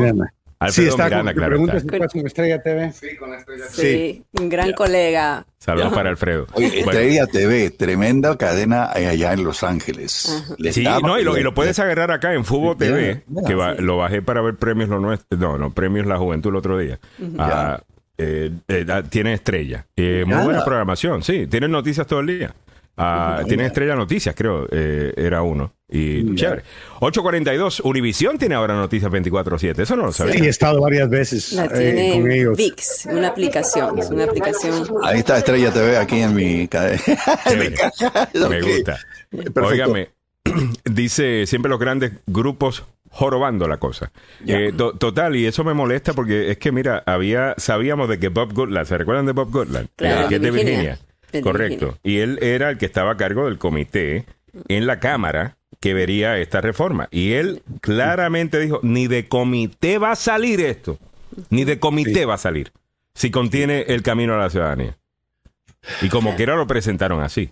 O sea, entonces tú me, yo tengo que asumir que ya tú sabes dónde venía y tú querías el issue para tú poder hacer campaña con el issue. Y, esa gente que tomó esa decisión es tan responsable como cualquier republicano que votó en contra de la deportación de miles de personas. Y, el problema es que lo han puesto en una luz tan negativa y el Partido Republicano tan opuesto a cualquier cosa que el Partido Demócrata quiera. Que pasar una reforma de inmigración ahora es casi imposible. Mira todas las dificultades que tienen pasando una ley que eh, se supone que nosotros aquí protegemos a nuestros veteranos. Te pones el uniforme, te vas para donde te manden, te hacen respirar, eh, eh, ¿cómo se llama? El eh, tóxico, gases tóxicos. Ya. Y después desarrollas cáncer. Y de ahí dicen, ah, no sé de qué le dio. No sé de qué le dio. Usted está quemando jeeps, está quemando llantas, está quemando químicos, está quemando un montón de cosas que no se deben de quemar, no se deben destruir de esa forma y respirando ese aire sin ninguna protección. Y ahora eh, eh, en el Senado no quieren pasar una ley para proteger a esas víctimas. Ya se echaron para atrás, abogado. Y lo bloquearon los senadores republicanos y ya se echaron para atrás. Eh, abogado, yo tengo aquí una idea media loca. Yo quiero que John Stewart corra. Quiero que John Stewart corra. Ojalá, que corra para senador. Me gustaría que corriera para senador. Sería, ¿Él está viviendo todavía en New Jersey o en Nueva York? Ah, entonces tendríamos que, ver. ok, porque él es de New Jersey. Eh, sería interesante tener a una persona o que corra para gobernador de New Jersey. O incluso, eh, ¿por qué no? Si Donald Trump corrió para presidente, ¿por qué no puede? O sea, John Stewart es diez mil veces más inteligente, oh. intelectual, leído, uh, enterado, informado, preparado, eh, que Donald Trump lo, lo, lo, fue. Sinceramente, una bestia el tipo. Ah, eh, o sea, una bestia en cuanto a su habilidad de, de, una bestia las cosas. no, no, no, no, Donald Trump es una bestia de, bestia, de, animal. un animal, salvaje. salvaje, totalmente. Eh, pero no, hablo de, la habilidad de Jon Stewart de informar a la gente, de agarrar cosas complejas, abogado, y bajarla a, a, a, cierto, a un producto más fácil de, de entender que te entretenía. Eso es señal de alto nivel de inteligencia. Ah, y definitivamente lo, lo, tenía. Bueno, vamos caminando para adelante con las otras cosas que tenemos para la audiencia en el día de hoy, abogado. Aquí hay eh, varias cosas que, comentar. Algunas son a nivel eh, federal, otras cosas son a nivel local. La gente, hablamos bastante en el día de hoy, la gente le picó bastante con el tema, de una organización sin fines de lucro local ah, que estaba recibiendo un montón de plata, se llama Casa Rubí. Oh, sí, claro. Eh, Casa Rubí aparentemente cerraron el, eh, esa organización debido a que ya no estaban recibiendo los fondos del Distrito de Columbia que les habían asignado, que eran sobre 800 mil dólares. Pero en total habían recibido de parte del gobierno unos 8 millones de dólares. Y con todo y eso no pudieron hacer operar correctamente y por la ley eh, la, la organización aparentemente la han tenido que cerrar. Y ahora pues estamos viendo a ver por qué razón eh, se tardaron tanto y se fue tanto dinero a esa organización. Están buscando a Ruby, que aparentemente se llevó el dinero. Según los reportes, eh, no se pagaron deudas que tenía el negocio con diferentes vendedores y en vez de eso cogió el dinero y se fue. Entonces. dice que no, porque lo entrevistó Canal 44, la gente de Telemundo, y dice que está aquí. Ella dice que está acá. Ya. Bueno, pues no fue lo que los medios dijeron al principio, así que tal vez regresó. exactamente. Y, si los medios reportaron eso, el Washington Post reportó eso, eh, Milagros Meléndez me dice que hay una investigación eh, que está haciendo el tiempo latino también. de Casa Ruby, que no haya sido aprobado para el trabajo. Aquí está ella con nuestro Casa Rubí cerró la mayor parte de sus operaciones en julio. La organización declaró más de 4.1 millones de dólares en subvenciones y otros ingresos en sus declaraciones de impuestos federales más recientes. Allí, de acuerdo a un informe del Washington Post, Rubí Corado ganaba 260 mil dólares. Desde 2016, según la oficina del fiscal general de Washington, Casa Rubí ha recibido 9.6 millones de dólares en subvenciones de agencias de la ciudad para atender las necesidades de las comunidades de jóvenes latinos y LGBTQ en el distrito. Yo no he hecho nada, yo no he robado dinero, todo lo que se usó ha sido autorizado porque así son los sistemas que se corren. Yo no he salido a otro país huyendo, como lo dijeron. El Departamento de Salud y Servicios Humanos se negó a renovar una subvención de poco más de 839 mil dólares a Casa Ruby. The organization was no longer able to supply the required documentation and evidence that they were operating um, in the way that they needed to under the requirements of the grants. Corado le dijo a Telemundo 44 que estas acusaciones son retaliaciones por las denuncias que ella ha hecho y que no ha abandonado el país, como dice la oficina del fiscal general. Darío López Capera, Noticiero Telemundo, 44. Muy bien, ahora la pregunta, no sé si es que no quiso contestar y no pudieron utilizar la respuesta en el paquete, pero ¿por qué no le preguntaron por qué cerraron? Eh, ¿Por qué tuvo que cerrar eh, Casa Rubí? ¿O por qué no, o por qué perdieron el grant? Eh, me, me, hubiese gustado escuchar de parte de Rubí. Perdieron el grant porque no pudieron cumplir con los requerimientos del grant los cuales envuelven operar un negocio responsablemente. Me hubiese gustado escuchar de parte de ella qué fue lo que, según ella, no, no hicieron o si sí lo hicieron. Y quiero mencionar 260 mil dólares para ella. Es una cantidad absurda de dinero, es exageradamente alto. Samuel investigó cuánto ganaba antes. Sí, eh, ganaba en un comienzo, abogado, 32 mil dólares. Ok. Y llegó a ganar hasta más de un cuarto de millón de dólares. El claro, pero, o sea, ese tipo de trabajo y ese tipo de organización y el dinero que necesitan es un trabajo que paga 60, 80, tal vez 75 mil dólares al año. No 200. Es non-profit. Me recuerdo de una non-profit de inmigración en Texas que se recuerdan, no sé si, creo que el abogado habló de esto en el show de televisión una vez. Estaba ganando un millón y medio de dólares. Ese era su salario que ganaba este señor. Un oh, millón y medio de dólares. Porque eh, tomó esa decisión y lo implementó con el, un negocio que no es de él o ella. Es un negocio que le pertenece al pueblo, es un negocio non-profit. Quiere decir, no puede haber ganancias. ¿Ok? Y entonces, cuando tú averiguas que una persona en un negocio pequeño operando, o sea, ella no está viajando a tres o cuatro estados, no está, no tiene cuatro mil empleados, o sea, ¿me entiendes? Entonces no va a ganar 260 mil dólares al año. Cuando usted quiera analizar estas, estas organizaciones sin fines de lucro para donar dinero, lo que usted tiene que buscar es cuánto del dinero que reciben, cuál es el porcentaje que se utiliza para la causa de esa organización. Si usted ve que, you know, solo 70%, 60% está siendo utilizado para la causa, pues ya usted sabe que el resto se lo está yendo en salarios gordos para los que están en la Junta Ejecutiva. Eh, eh, ¿Me entiende? Tenga mucho cuidado. Y es que los hay, de que los hay, los hay. Oh, eh, siempre hay alguien buscando hacer el, el, truco. El dinero corrompe, el dinero corrompe. El dinero y el poder corrompen, siempre corrompen siempre, dice, creo que es que dice el dicho. Abogado, hay, una, otra cosa. Ahí te ponen prueba para ver qué tipo de persona eres tú. Mm. Espero, bueno, ella tendrá, si se la acusa criminalmente o lo que sea, pues no sé, eh, veremos a ver y, y, bueno, por el bien de, de la comunidad, espero que las cosas que estén diciendo de Ruby no sean ciertas. Ah, y que ella pueda comprobar, porque sinceramente le hace daño a las otras organizaciones sin fines de lucro Así eh, latinas, porque tienden a pensar, ah, es que esta gente, mira cómo son, son corruptos. Pero, pero si Entonces, por el bien nuestro, espero que no hubieran manejado el negocio correctamente, hubieran obtenido el grant. Entonces, ahora va a ser difícil que ella diga que todo era perfecto. Bueno, si todo era perfecto, ¿por qué fue que le negaron el grant? Ah, porque hay otra cosa. Hay otra cosa, abogado. El, el grant se le niega a, ellos y inmediatamente cierran, dejan sin pagarle un montón de empleados, uh, dejan de, sin pagar rentas. Son los dueños de esos edificios también se quedaron eh, con ese dinero en, eh, eh, en pérdida. eso, eso es importante. La otra cosa que es importante es que en el Washington Post, si tú lees la sección de comentarios de esta nota que se publicó hace un par de semanas en el Washington Post, vas a ver a un montón de gente que son líderes comunitarios locales, que mucha gente pues no conoce lo que sea, pero comentando, diciendo, pero Washington Post, le venimos reportando de, de las cosas que no están bien en esa organización hace rato. Estamos quejándonos con, con, la oficina, estamos diciéndole hace rato que investiguen a esta organización y nadie decía nada. Y la crítica es, abogado, que como Casa Rubí era una casa que ayudaba a la comunidad LGTBQ y en un ambiente en donde si tú dices, mire, esa organización está haciendo algo malo, para defenderse, en vez de contestar con, con, hechos, te dicen, ah, lo que pasa es que tú eres anti-gay, tú eres anti-trans, eres anti-LGTBQ, LGTBQ, RSP, H. Lo demás. Ajá. Y, y lo demás. Como dicen, tú eres anti eso, dice la gente, mejor me quedo callado, porque si me tildan a mí de anti-LGTBQ o racista o lo que sea, en DC no puedo trabajar. Bueno, mira, hasta el momento nadie ha hablado de qué es lo que hace Casa Ruby.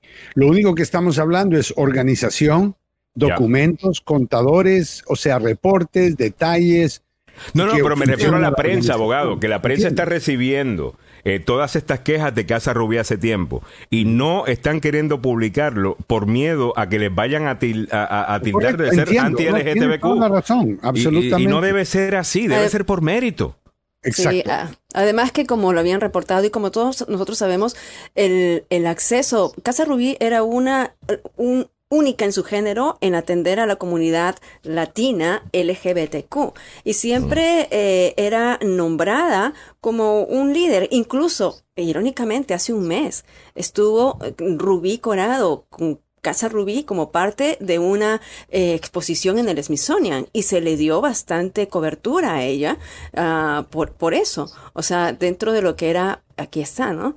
Eh, había una galería especial que decían Latinos Presente y dentro de esta galería estaba el nombre eh, de, de, ella. Entonces, oh, ¿a qué nivel además con lo que era SIDA, con lo que era eh, derechos eh, civiles, derechos para eh, discriminación, tratamiento médico que se rehusaba, todo ello es, a nivel nacional y a nivel local, ella era una vocera de esto. Entonces, pues me pregunto yo si alguien hubiese hablado antes, a lo mejor ella hubiese hecho mejor. A lo mejor se hubiera dado cuenta de sus errores, si no estaban manejando algo bien. Pero como pensamos que ayudamos a la gente al no criticarles nada.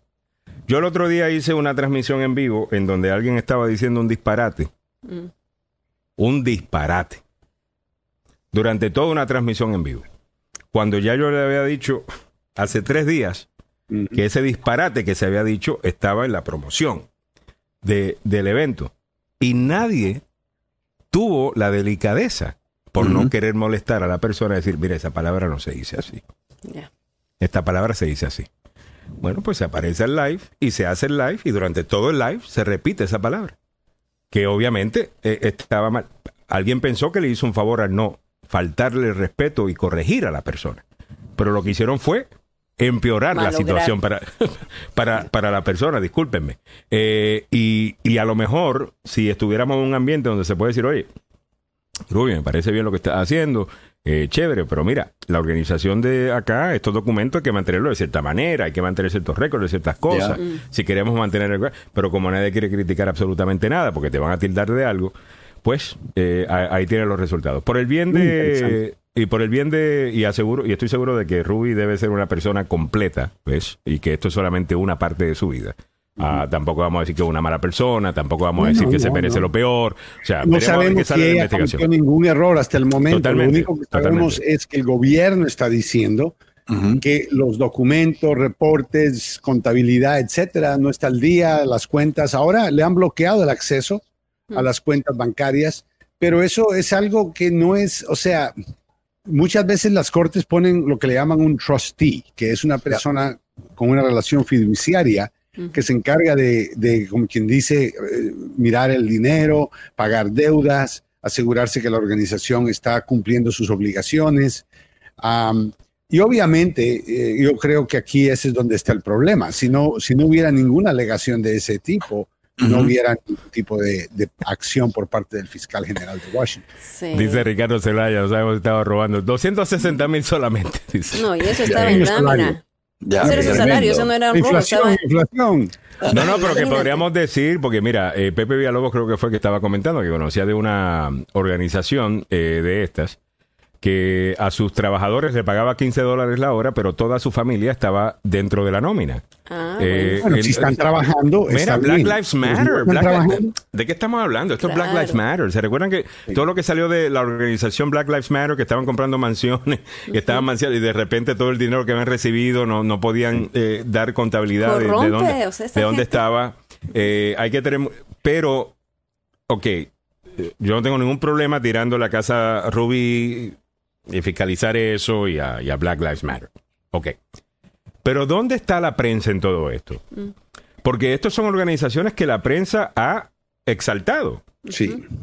Y ha puesto acá, eh, porque son de cierto grupo. Entonces, de esa manera la prensa puede insinuar su virtud de que son, eh, you know, inclusive y que apoyan a eh, Black Lives Matter y que apoyan a la comunidad LGTBQ diciendo, mira lo maravillosa que es esta organización. Y la organización no es verdaderamente maravillosa. el, lo maravilloso no está basado en que investigaron los libros de la organización, el background de los organizadores, el trabajo que están haciendo, sino el hecho de que esto está de moda y yo quiero estar en los que apoya esto. Y ese, o sea, Nike dio cuánto dinero a Black Lives Matter. ¿Qué tan popular era Black Lives Matter en CNN, el Washington Post, el New York Times, el LA Times y todas estas organizaciones? O sea, si ellos recibieron tanto dinero, oye, medios que están cubriendo toda la plata que se robaron, cubran también el hecho de que ustedes fueron los que lograron que la gente donara a esas organizaciones. O sea, hay algo de responsabilidad acá también, en mi opinión. Eh, Lenca Mendoza dice, sinceramente, ojalá todo se aclare y solo sean descuidos administrativos. Esperemos que así sea. Y no desviación de fondos. Yo he mandado a gente refugiados a la comunidad LGTB, LGBTQI y los ayudarán. Una pregunta, la, la I la, la I, ¿qué es lo que.? Porque yo sé que lesbian, gay. ¿Y qué te importa? Esa es la I. ¿Qué te importa? Bisexual, transsexual, queer. ¿Y la I qué es? Debe ser indefinido, digo yo, que no tiene... Pero hay un indefinido, I like it. Indefinido, ok. no, la Q era de question. Antes. No, no queer. era de queer. De queer, queer, queer, de queer, de queer, queer, oh, queer ah, lifestyle. LGBTQ y, y, creo que en algunos lugares dicen, ah, oh, intersexual. Intersexual, gracias, Lenka. Y Nosotros aquí asumiendo. Esa es la gente que tiene sexo de país a país. Sí. ¿No? Sinceramente, cuando leí intersexual, y discúlpenme los que son intersexuales, no es una ofensa, sino que el término no es para mí. Yo me imaginé dos personas volando del espacio mientras estaban teniendo relaciones. ¿Ok? Like, e, eso fue la, la, imagen que recibí automáticamente cuando vi Intersexual. Eh, como Intergaláctico Sexual, eh, la nueva oh, película. Claro, por, supuesto, por supuesto, Vestido de astronauta. Mira, mira el comentario de Lenka, oh, el abogado Maluf. ¿Qué te importa? Ale, Gracias. ¿Y qué, te importa? ¿Qué te importa? Si es bueno, para saber, para saber qué son. Pero ustedes no piensan de que esto de añadir el, you know, todas estas letras Vamos a quedar sin abecedario ya. Al, final, eventualmente va, va a ser medio tonto porque la, tienes una oportunidad número uno para que se burlen.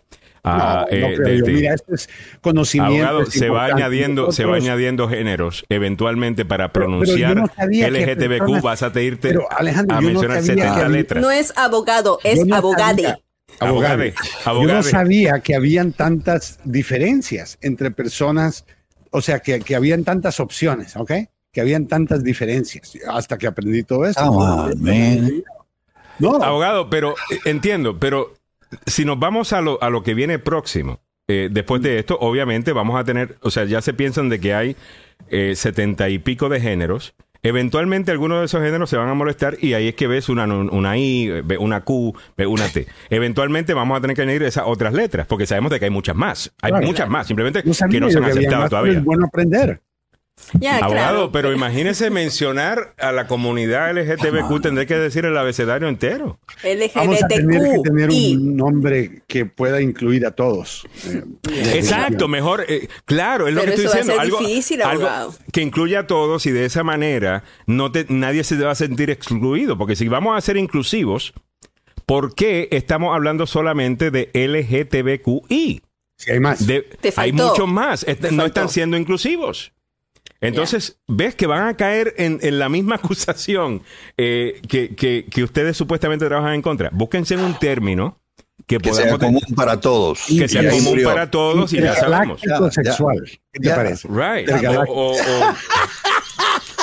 qué sé yo, M, eh, M, no, es estamos hablando eh, más. no, yo de múltiple sexual no puede ser porque después, de la MS, entonces ya eso sería que, son salva, eh, la mara salva. Tiene que ser inclusivo para que incluya a todos, a todos nosotros.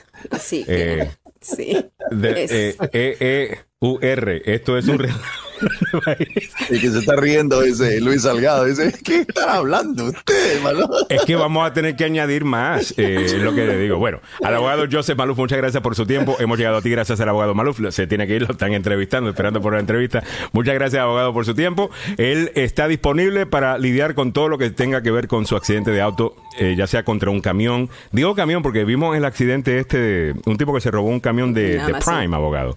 De Amazon Prime y le mete un cantazo a varios autos y los carros destrozados y al camión pero ni pío, o sea. Y el problema es que cuando alguien se roba un carro, el seguro no cubre los daños.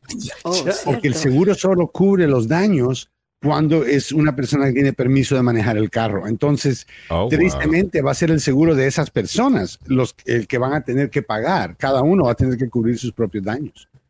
Mira qué lindo. Bueno, el abogado Joseph Maluf está ahí para batallar contra esa compañía de seguro. Llámelo en este momento al 301 947-8998, 301-947-8998, eh, si acaso está en un accidente de auto, en el trabajo o negligencia médica. El cantazo no lo va a sentir hoy, lo más seguro. Muchas veces no lo siente hoy. Es mañana, es el es pasado mañana. Eh, por esa razón, llame, eh, busque ayuda médica, pero también llame al abogado Joseph Maluz para que se encargue de todo. Usted solamente se tiene que encargar de mejorar. Aquí va el número. 301-947-8998. 301-947-8998. El abogado Joseph Malu, la demanda más rápida del oeste. Eso. Bueno, muchas gracias. También hemos llegado a ti gracias al abogado Carlos Salvado, salvadolaw.com, salvadolaw.com. Llama al abogado Carlos Salvado si es acusado de un... Ser acusado de un crimen puede tener consecuencias graves sobre su estatus migratorio. Yo soy el abogado Carlos Salvado. Y sé cómo ganar en corte. No se declara culpable antes de hablar conmigo. 301-933-1814. Ocupadito Carlos Salvado en estos últimos días. Llama al abogado 301-933-1814. 301-933-1814. De igualito de ocupado estará don Samuel Galvez y su siguiente invitado, hablando de un tema muy importante que es inmigración. No se lo quieren perder. Se aprende mucho con don Luis Salgado y don Samuel Galvez. Muchas gracias a Milagros Meléndez. Regresamos mañana.